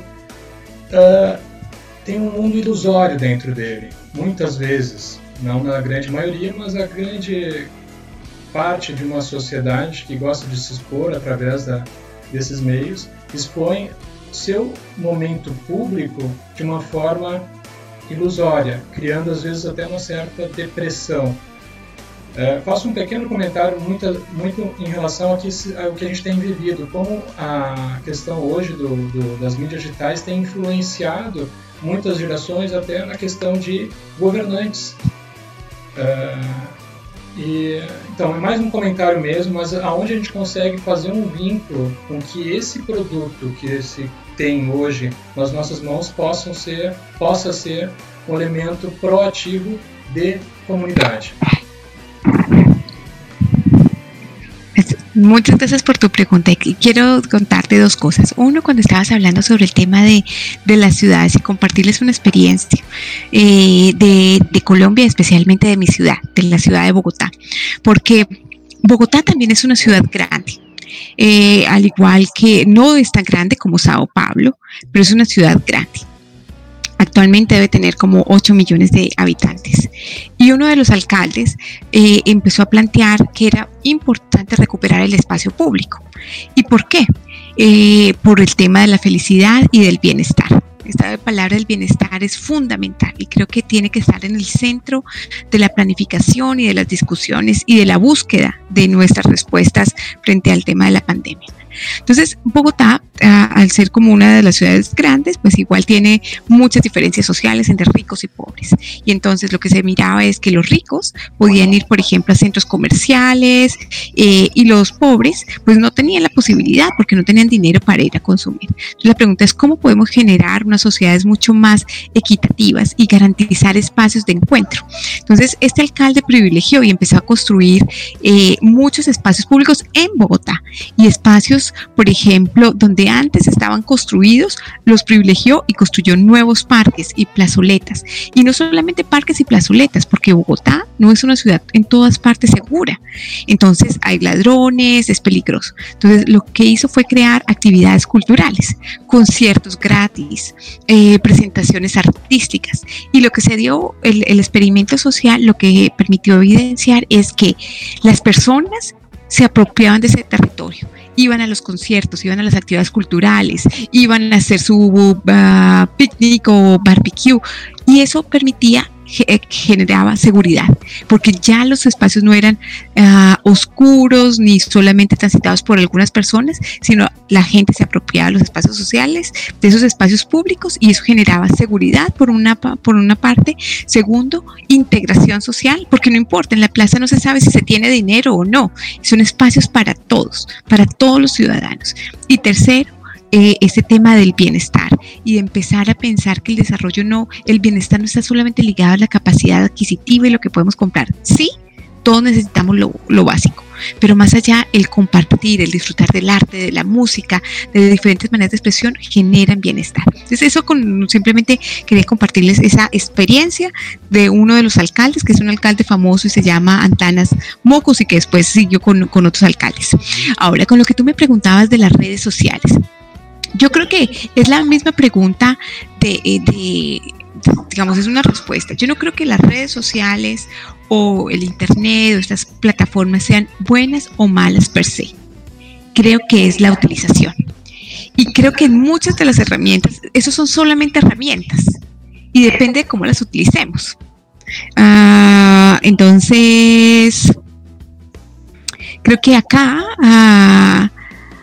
Si utilizamos, por ejemplo, eh, el tema de las redes sociales y las redes sociales sirven realmente como una herramienta fundamental para seguir promoviendo el consumo. Eh, pues entonces vamos a continuar en lo mismo. Y por ejemplo, no hay tantas campañas, pero, pero creo que ha sido, se ha demostrado por eso con este movimiento que creo que en algunos países, especialmente en Europa, es muy fuerte, no lo sé tanto en América Latina, que ustedes tendrán que contarme, esto de los viernes por el futuro, que inició Greta. Básicamente una niña, una joven de Suecia que decidió salir a las calles y empezar todos los viernes a estar afuera del Parlamento eh, de Suecia para exigirle a los tomadores de decisión acción. Y muchos jóvenes empezaron a movilizar y a movilizar en diferentes partes del mundo. Y mucho cómo se ha logrado esta movilización ha sido a través de las redes sociales.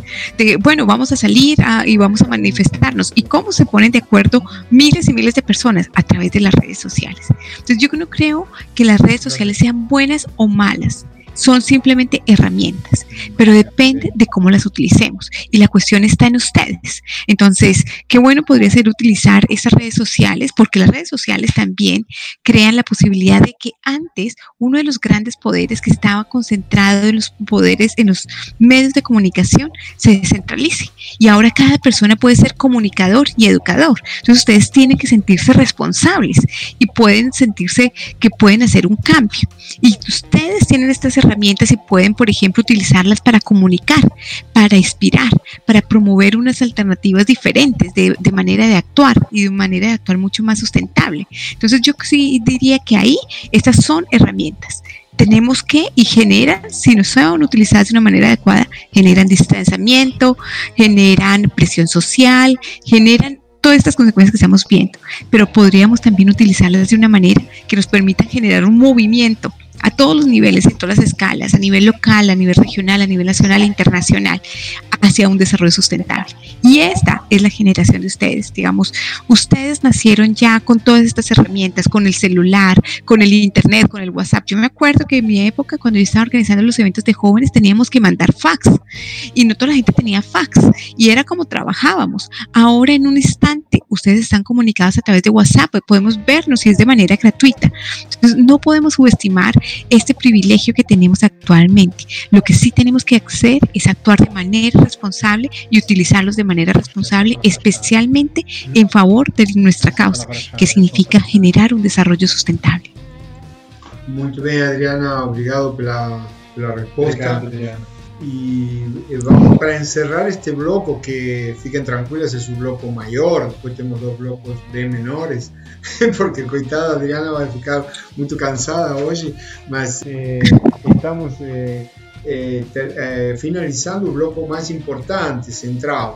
Larisa, ¿usted tiene algunas preguntas que no eran tuyas, era de otro colega, que John Víctor, que infelizmente no consigue vir por una uma razão de trabalho, não conseguiu sair do seu trabalho. O que te peço, Larissa, que teve a gentileza, a cortesia de poder eh, ler as perguntas de seu colega, que possas eh, fazer uma síntese dessas perguntas para poder avançar en los otros blocos, eh, ya visto horario, ya estábamos una hora 50 minutos conversando con Adriana. Entonces, eh, te, te, doy espacio, Larissa, para que puedas ahí hacer ese esfuerzo de sintetizar las, preguntas de John Víctor y que usted pueda escoger aquellas que haya más significativas para, para preguntar para Adriana. ¿Tá bom? Uh, a primeira seria: em sua opinião, a vida urbana nos espaços públicos e áreas verdes pós-pandemia será diferente? Com mais segurança e mais higienização? Eu creo, Larissa, que sim. Ah, actualmente en cada parte que vamos hay mayores medidas y creo que no solamente en las plazas y en los espacios eh, públicos, sino en muchos de los espacios que transitamos. Entonces creo que que eso depende de muchos de las realidades locales y decisiones de los tomadores de decisión, pero también de cada uno de los ciudadanos. Pero creo que eh, si cada ciudadano se siente responsable y toma las medidas necesarias directamente, como por ejemplo esto de lavarse las manos, tareas sencillas, ponerse la máscara, tener esas precauciones, creo que, que estas son prácticas en lo cotidiano que cada uno puede contribuir y los tomadores de decisión también desde la planificación y la organización de los espacios tendrán que tomar medidas para generar esta distancia social y que podamos igual seguir disfrutando estos espacios pero de manera uh, posible. E a outra pergunta seria: Você acha que educação, saúde e segurança pública do seu município vão ser atualizadas para combater a para o combate da pandemia e no pós-pandemia, as, as medidas de higienização continuarão sendo tomadas? Yo mm, quisiera pensar que sí. O sea, yo quisiera pensar de que esto, la pandemia, permite generar esa reflexión. De, y, y creo que eh, era con lo que yo iniciaba. Fue el discurso de Angela Merkel comparado con otros países de la Unión Europea por qué la situación eh, de COVID y el manejo de la pandemia había funcionado mejor en Alemania que en otros países. Y la respuesta de Angela Merkel fue inversión en educación, inversión en salud.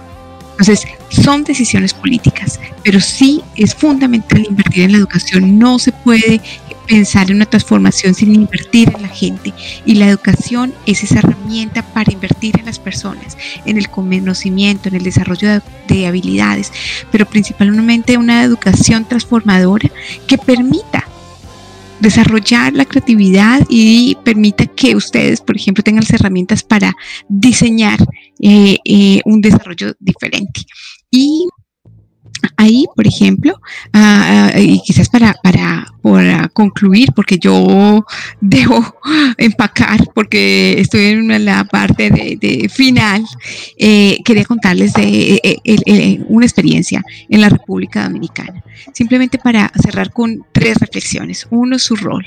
Mm, muchas veces los jóvenes piensan que, que son el futuro y es lo que se dice, sí, los jóvenes son el futuro. Yo no lo creo.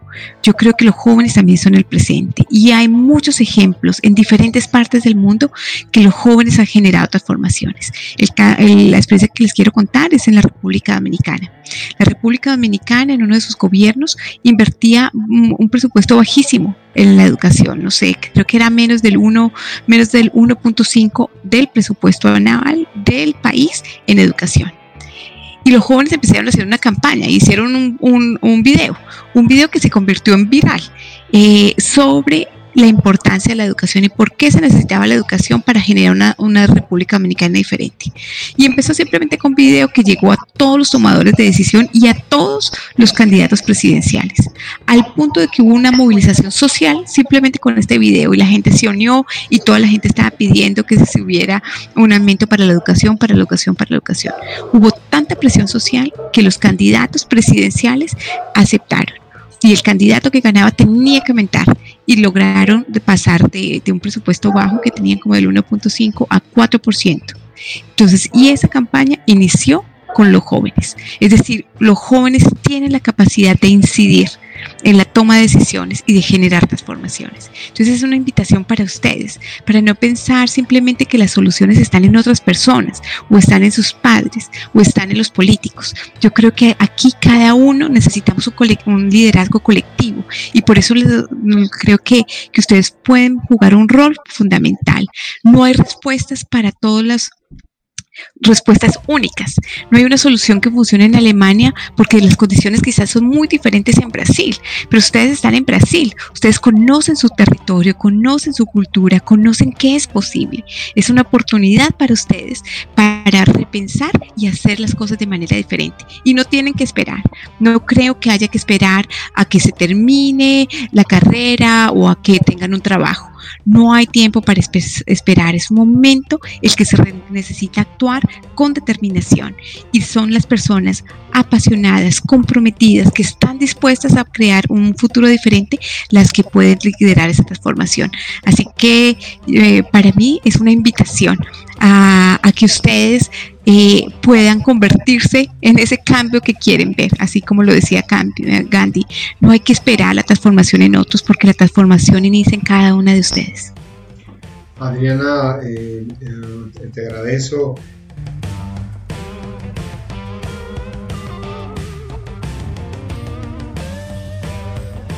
Eh, sigamos então com ciência técnica e Laura não havia feito nenhuma pergunta, então eh, eu queria eh, que eh, Laura você pudesse fazer eh, tua pergunta, por favor. Até podem ser respostas mais sintéticas também, Adriano. Laura? Tá bom. Boa noite, Adriana. Boa tarde, todo mundo. A pergunta da, da ciências eu me arrisquei em fazer em espanhol, então caso vocês não entendam, eu repito mesmo em espanhol, eu posso explicar em português mesmo. Então, en estudios realizados en 2019 por el sitio web ONO News, aproximadamente 4.1 mil millones de personas tienen acceso a Internet.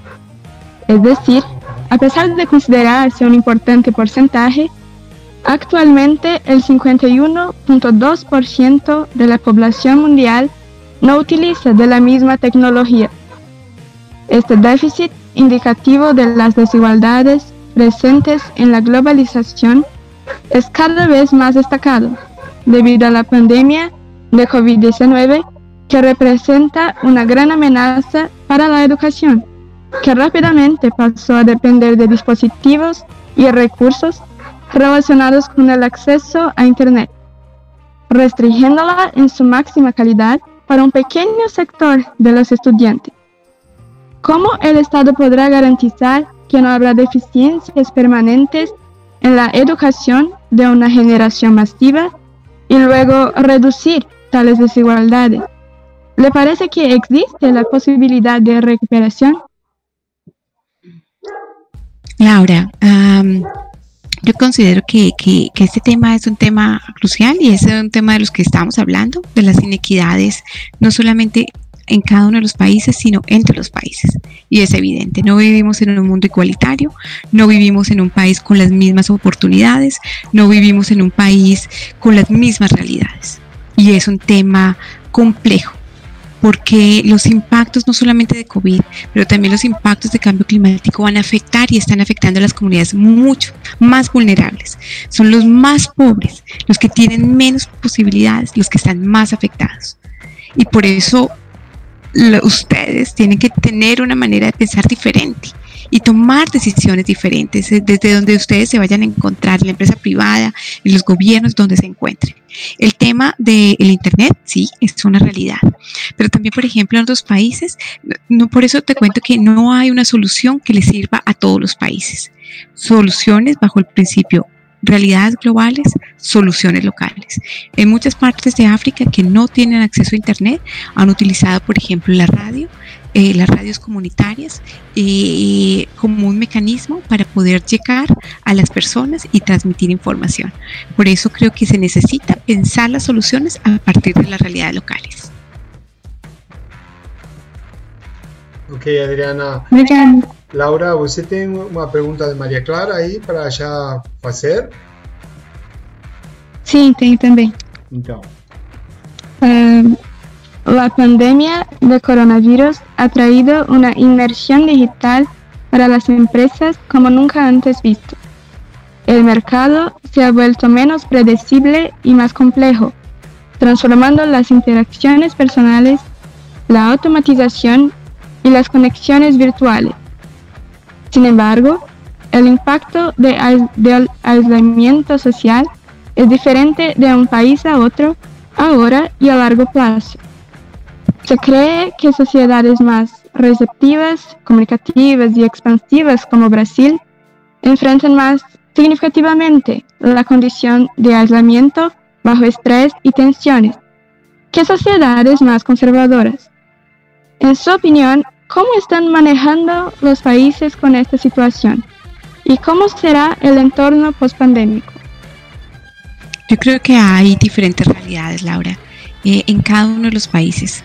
Por ejemplo, en Alemania hay muchas personas que viven solas y estar totalmente solo en la pandemia sin nadie con quien hablar, especialmente personas adultas, like, ya eh, mayores no tener con quién hablar o no tener con quién compartir, no poder salir, claro, genera una soledad inmensa. En otros países, por ejemplo, las familias, ah, se ha visto que ha aumentado los niveles de violencia intrafamiliar.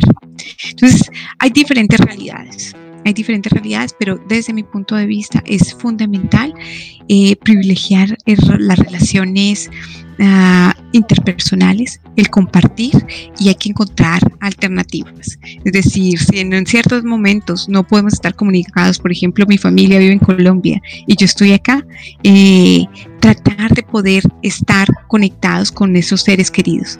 Y ahí, por eso volvemos nuevamente a, esto de, las herramientas. Las herramientas ah, como el Internet, WhatsApp o cualquiera de las plataformas son herramientas y tenemos que utilizarlas para conectar a las personas y para generar eh, un cambio. Pero, pero creo que hay consecuencias muy eh, graves, especialmente en el tema de la salud, no solamente física, y, pero también la salud mental. Ok, obrigado. Eh, nos faltan apenas dos preguntas y encerramos. María Julia me avisa que infelizmente también tiene que se retirar, entonces eh, que estou propondo para poder encerrar? Fernanda, você tinha uma série de perguntas, eu te peço que você escolha uma pergunta para fazer e encerramos com Maria Antônia a última pergunta. Pode ser? Pode ser. Ok.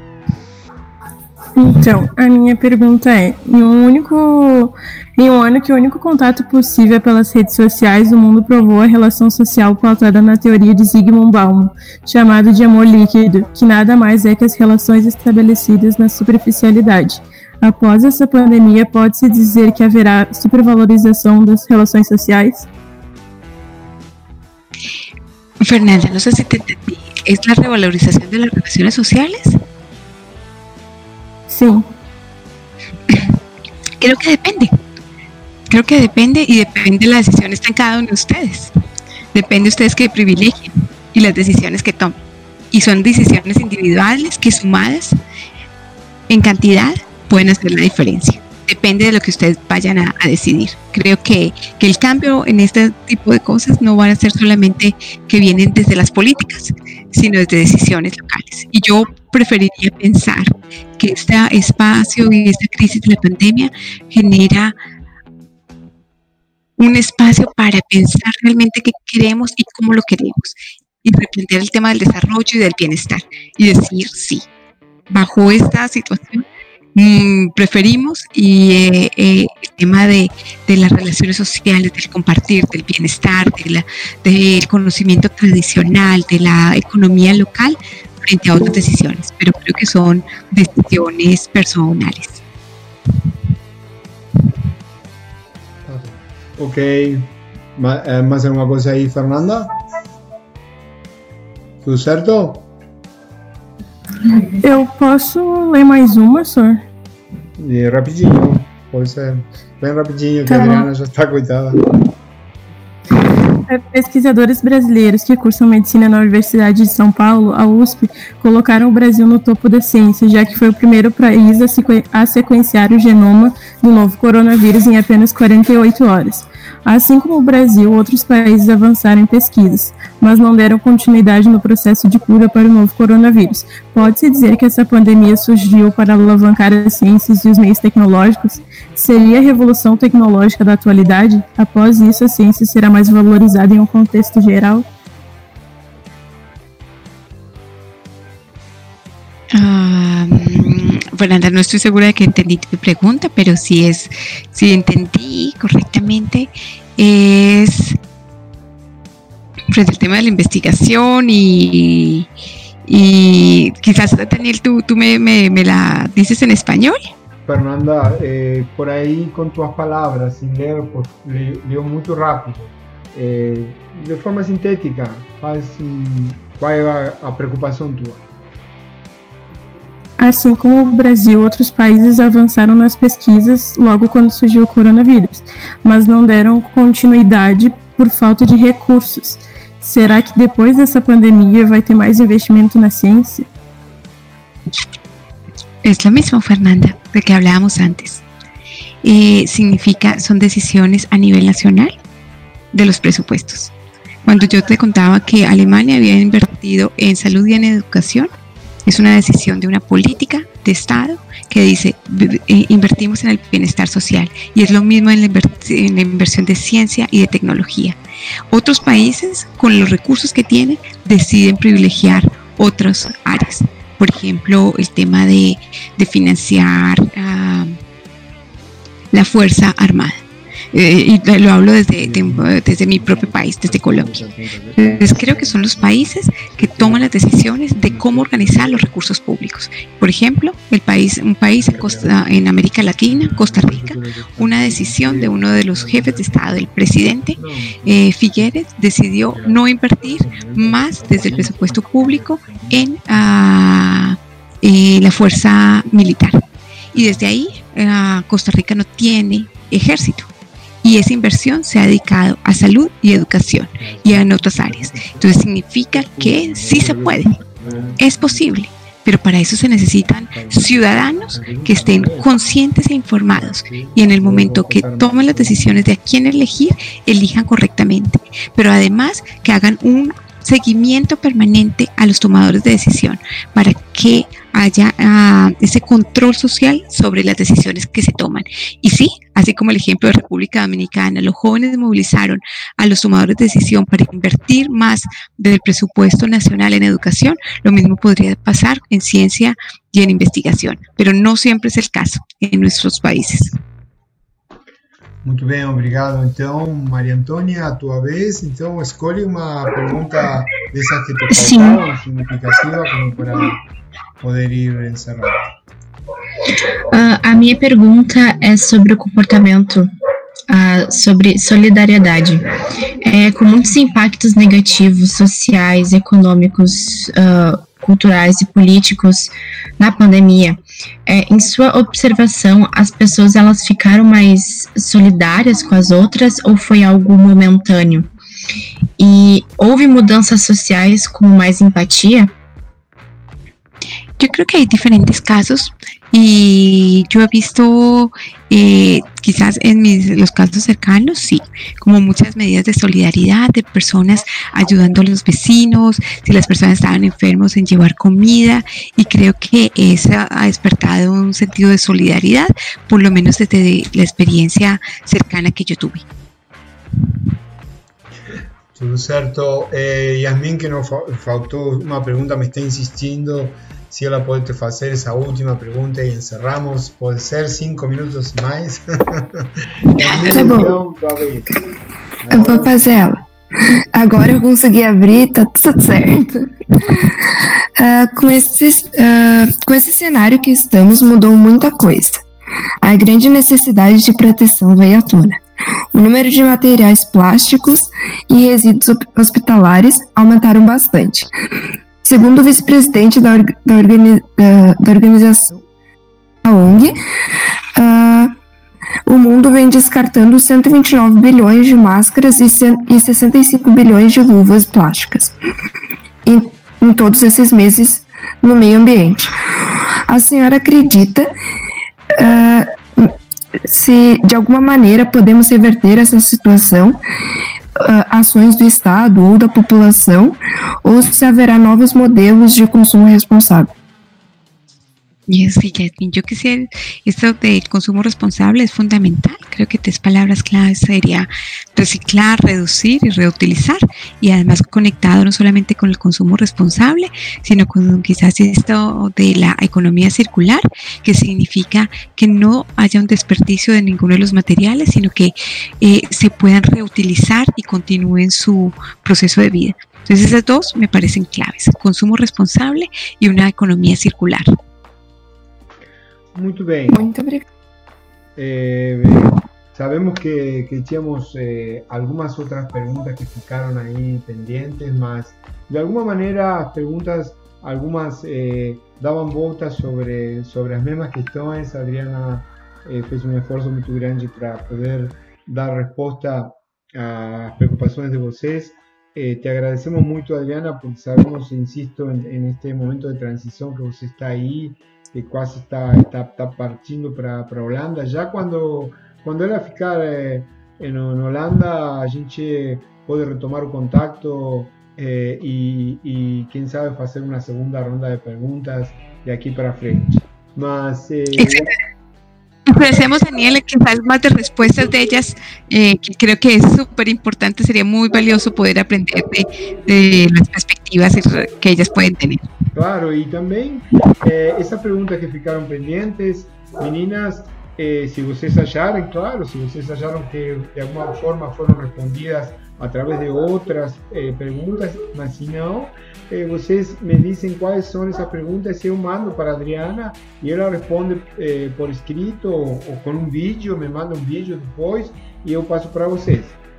É, é importante que, que tenham aproveitado esta oportunidade de poder falar com alguém que tem uma experiência desde outro lado do mundo, como é nas Nações Unidas, e com certeza agradecemos a todos, a ti Adriana por, por este momento, a, al colegio por la oportunidad de, de, construir este proceso en parcería con la SG Organismo Inteligente y sé meninas especialmente, porque sé que trabajaron mucho para hacer esas preguntas, que estar ahí en este momento perante otra persona que no conocen, de, fican nervosas, más es una experiencia interesante porque de aquí se aprende, cosas deben ter ficado eh, en ese proceso de crecimiento. Entonces también eh, parabéns para vocês. Eh, obrigado a todos, obrigado Márcio también. Y con certeza seguiremos en contacto y construyendo eh, este proceso que como ven fica claro, apenas estamos iniciando y trátase de, de encontrar, quién sabe, eh, os caminhos todos juntos e que temos muitas perguntas que, quem sabe, são respondidas com outras perguntas y esa incerteza será una construção que tenemos que, que caminhar todos juntos. Então, obrigado a todos, damos por encerrado o evento, liberamos a todos, parabéns para todos. Tchau, tchau, gente. Obrigada, Obrigada, obrigada. Tchau, Tchau. Obrigada, Adriana. Tchau. Tchau, tchau, Muito obrigada. A vocês.